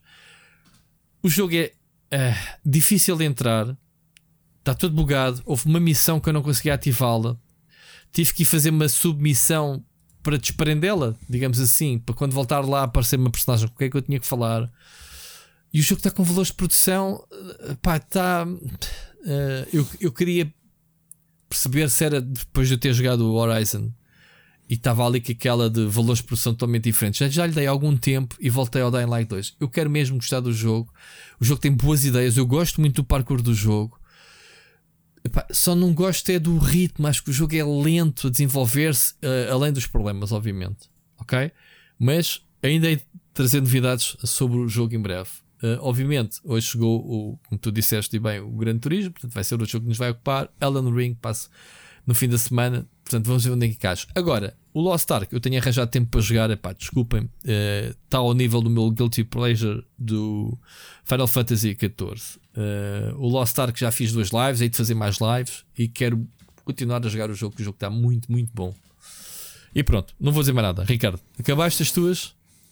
Não, Tens mais, mais, não tenho mais recomendações. Não. Está muito mal esta semana. Está, é? sim, senhor. Isto jogos. é a culpa de, de, jogos grandes a serem lançados assim. É, exatamente. exatamente. Não, e não é então só vamos... isso. E semanas em que nós andamos a gravar podcast de forma incessante, andamos aí em turnê uh, a promover o Split yeah. Chicken e o, e o Horizon, neste caso. Pois, uh, pois. Não dá para tudo. Não dá para tudo. Uh, eu próprio acho que joguei pouco ao Lost Ark em relação ao pessoal. O Mocha está sempre à minha frente, carregado Eu estou muito atrás de vocês. A jogar ao mesmo tempo. Eu estou nível 15. Estou muito atrás Pronto. de vocês. Enfim, queria ter mesmo muito mais tempo, mas depois lá está. Preciso fazer conteúdos para o canal, preciso fazer conteúdos para o podcast, preciso fazer lives, Pronto. É, lives ainda faço de Lost Ark, mas é mesmo assim. Olha, vamos então passar às uh, recomendações de séries. Recomendações. Uh, e então, olha, eu semana passada falei aqui no, no All of Us Are Dead. Uh, eu já vi 5 episódios, uh, vou a meio. Pá, e é, é mais ou menos. É, é, é aquele típico zombie coreano. quem viu o Train to Busan sabe que é aqueles muito rápidos, pá, muito, são assustadores porque tu se descuidas os gajos caem-te em cima. E, e é passado numa escola, num campus, um, em que, em que há, um, pronto, há um cientista né, que faz lá umas experiências com, com os ratos. Uh, que acaba por morder uma miúda e a partir daí, obviamente, há o contágio que eles se transformam. Uh, eu não sei por onde é que a série vai parar, porque pronto, a escola está toda infectada, há um grupo de sobreviventes. Uh, e portanto, estou curioso. A série é grande, cada episódio é para aí de uma hora, é, é, é muito grande. E depois tens alguns conflitos entre os alunos, uh, sei lá, alguns estereótipos engraçados que costumas ver em, em sei lá, num Walking Dead ou uma coisa qualquer, mas aplicada a, a miúdos colegiais, não é? Aparentemente inocentes. Uh, é interessante, a sério. Não, não, não vos consigo dar um verdito final porque ainda vou a meio, não sei para que lado é, é que a série vai, mas, mas pronto. Uh, vi então o Cuphead. Epá, vi dois, dois ou três episódios só para trazer aqui, Ricardo. Isto é a tua cara, portanto é uma coisa para tu veres porque é arte, é, é, é, é cartoon para ti. Estás estupidamente fiel aos jogos. Tu jogaste o jogo Cuphead? Joguei, é, joguei e por acaso uma surpresa que tivemos foi o, o Cuphead ao contrário do jogo. Quer dizer, não que ele seja impressionável para crianças, mas está no perfil de crianças também. Sabias? Sim, porque também está em português e tudo, podes ver a, a, aquilo. Pronto. Um, aliás, aquilo arrancou-me em português. Uh, eu tipo, ah, não, o que é isto? Um, o que é que acontece? São episódios de 15 minutos e faz lembrar exatamente a, a fonte sim, original do sim, que as, as desenhadas de, de, de, de Merry Melodies pronto. e de, sim, Betty Boop Betty e Bob, é, é, pronto. Uh, e então é, vai buscar personagens aos jogos, o Cuphead e o, e o outro, como é que se chama-se? O sei lá, o o outro, o outro, outro, outro cabeça de chá qualquer, uh, e vai buscar o, o Devil. Epá, e tem ali algumas. Uh, uh, não tem nada a ver com os cenários do jogo, portanto, tirando o ambiente visual, a, a, música sempre presente, tem muitos musicais, né? muitas, muitas canções. Mas são 15 minutinhos, aquilo nem dá para aquecer o episódio, começa tal, tal. julgo eu que até quase 5 minutos é pós-créditos. Portanto, cada episódio deve contar 10, 12 minutos, não mais que isso. Portanto, aquilo vê-se num tirinho. Vi, vi dois episódios ontem antes de deitar, só mesmo para ter hoje umas impressões para partilhar contigo. Pá, e, é, e é episódios antológicos, aquilo não tem ligação, é, é pronto, é uma aventura. Uh, mas são todos muito ritmados. Uh, tem aquela arte que é as personagens mexem, mas os cenários são pré-renderizados, né? são fixos, uhum. sabes? Aqueles fundos que é aquele efeito mesmo tipo antigo. Uh, dos anos né, 30, 40, 50, não, não sei situar bem. É, somente anos tipo 30, de, é, de animações. É o estilo deles é 30, nos anos né? 30, sim, sim. Uma fase uh, muito boa de animação, não é? A indústria de animação cresceu muito nessa década. Com, hum. com os Fleischer Studios, mesmo com o Walt Disney, portanto. O Walt Disney, é. As técnicas que foram sendo uhum. inventadas de, de, animação, né? Um, pronto. Quem gosta dos jogos uh, tem ali um vibe e vê-se vê bem, mas não esperem, uh, assim, histórias são, são básicas, são, são mais piada, digamos assim. Uh, por fim, se estreou também esta semana o, o Texas Chainsaw Massacre, pronto, o novo filme. O que é que eu vos posso dizer? Não vejam, portanto, eu se pudesse fazer um, um e recuperar as horas, o tempo que perdeste ali. É, fazer o. Como é que se diz quando, quando a gente devolve o jogo, Ricardo? É um refund. O, um refund de, hora e meia da minha vida, eu, eu faria. Epá, este, este, este filme procura ser uma espécie como o Halloween. É a sequela direta do, do filme de 1975. Eu acho que já houve filmes depois disso, mas tudo bem. Que é basicamente uh, a única sobrevivente, já velha, vai lá que ainda continua à procura do gajo. O gajo nunca foi descoberto quem é que era o, o, o Leatherface, quem é que estava por baixo. E pronto. E, e, e, e pronto. É, ah, mas este é suposto ser sequela qual? Do primeiro ou do segundo? Porque os dois primeiros são os dois do, do Toby Hooper. Então, mas quantos filmes? Eu acho que houve filmes mais modernos, mas não sei se foram há muitos, Há muitos filmes uh, do, do, do Sim, Texas Chainsaw Massacre, mas do, do criador original são só dois. Mas há uns, acho que lembro de há uns anos ter saído um, que já não lembro como é que se chamava. Pronto, oh, oh, Ricardo, eu sei que já vi, eu já vi um ou outro. Ok, já vi um ou outro. Pá, e o que é que este filme tem de bom e que os outros? É que isto é mesmo gore, isto, isto, isto as mortes que ele pega na motosserra e Jesus, aquilo está tá mesmo gore, está mesmo. Para quem gosta disso. Agora, este filme é vendido, e estou a ler aqui no Wikipedia, o Chainsaw Massacre 2022 assume-se como sequela direta do de 74. Ok. Pronto. E qual é que é a, a, a ligação? É, é, isto faz lembrar a Jamie Lee Fox, quer dizer, é a ligação é a personagem que era a única, a única sobrevivente, né? lembras-te da Jamie Lee Fox? Foi Sim, a do, única do Halloween, não é? Uh... Do Halloween, que agora continua, pronto, anda Jamie Lee Curtis. Jamie Lee Curtis. Eu disse Jamie Lee Fox. É que estupidez, Samantha Fox, ainda estou a pensar nela. Bom, para, Rui, tira a cabeça daí. Para, para, para. Mais valia ir para a Sabrina, porque a Samantha Fox, coitada, está maltratada. Bom, então, eu não sei se é a mesma a, atriz, porque eu não fui ver isso. Uh, da filme Star Sarah. Uh, é a Melody. Eu, é. é. a mesma atriz? É a mesma sei personagem. Que o filme, é a mesma personagem, pode não ser a mesma atriz. Ok, é a personagem, é porque ela mostra a fotografia tirada uh, em 73 e ela diz mesmo passou 50 anos, ela tornou-se uma Texas Ranger exatamente para andar à procura dele. E o que tu vês é ela, um, um, um pronto, mais um massacre que houve lá numa, pequena cidadezita, despoltou uma série de situações em que ela vai lá para o matar. Epá, Phonics, eh, não vou contar mais para não causar uh, spoiler. Este filme merecia ser spoilado, que é vocês saberem daqui como é que era o filme e acabou-se. Acabava-se logo a cena. Mas está tão malzinho, está tão mal a história. Pá, é, mesmo que saibas ao que vais, está mal, está, está estúpido. Vai perder tempo. É perder tempo. É perder tempo. Eu, eu que tenho para ver o novo, sei lá, o, parei a meio o último Halloween que saiu, que é bem melhor. Uh, mas pronto, ainda por cima é um por cima é um filme da Legendary, quer dizer, não, não faz muito sentido. Uh, pá, não, nem sei que, é que a Netflix faz aqui o barulho, pois pronto. Isto nem sequer é um filme para Netflix merece, ok? Que é para não chamar a Netflix um repositório de, de, de tudo e mais alguma coisa. Um, até o narrador é o mesmo do filme original. Que eu não me lembro de ver nenhum narrador, mas estou a ler aqui na, na coisa, na, na Wikipedia. Enfim, tu estavas a falar da Mel, Melody, mas não é a personagem. Não é, não, pois não, porque a outra era a Sarah. Não é, não é a personagem que Exato. eu estou aqui à procura se é a mesma atriz ou não, já velhinha. Ah, está aqui. É mesmo, é. Uh... Ok. Eles vão buscar footage da, da atriz original, mas a, a, a atriz é, é, outra. É a Olwen Forer, que é a Sally. Ok?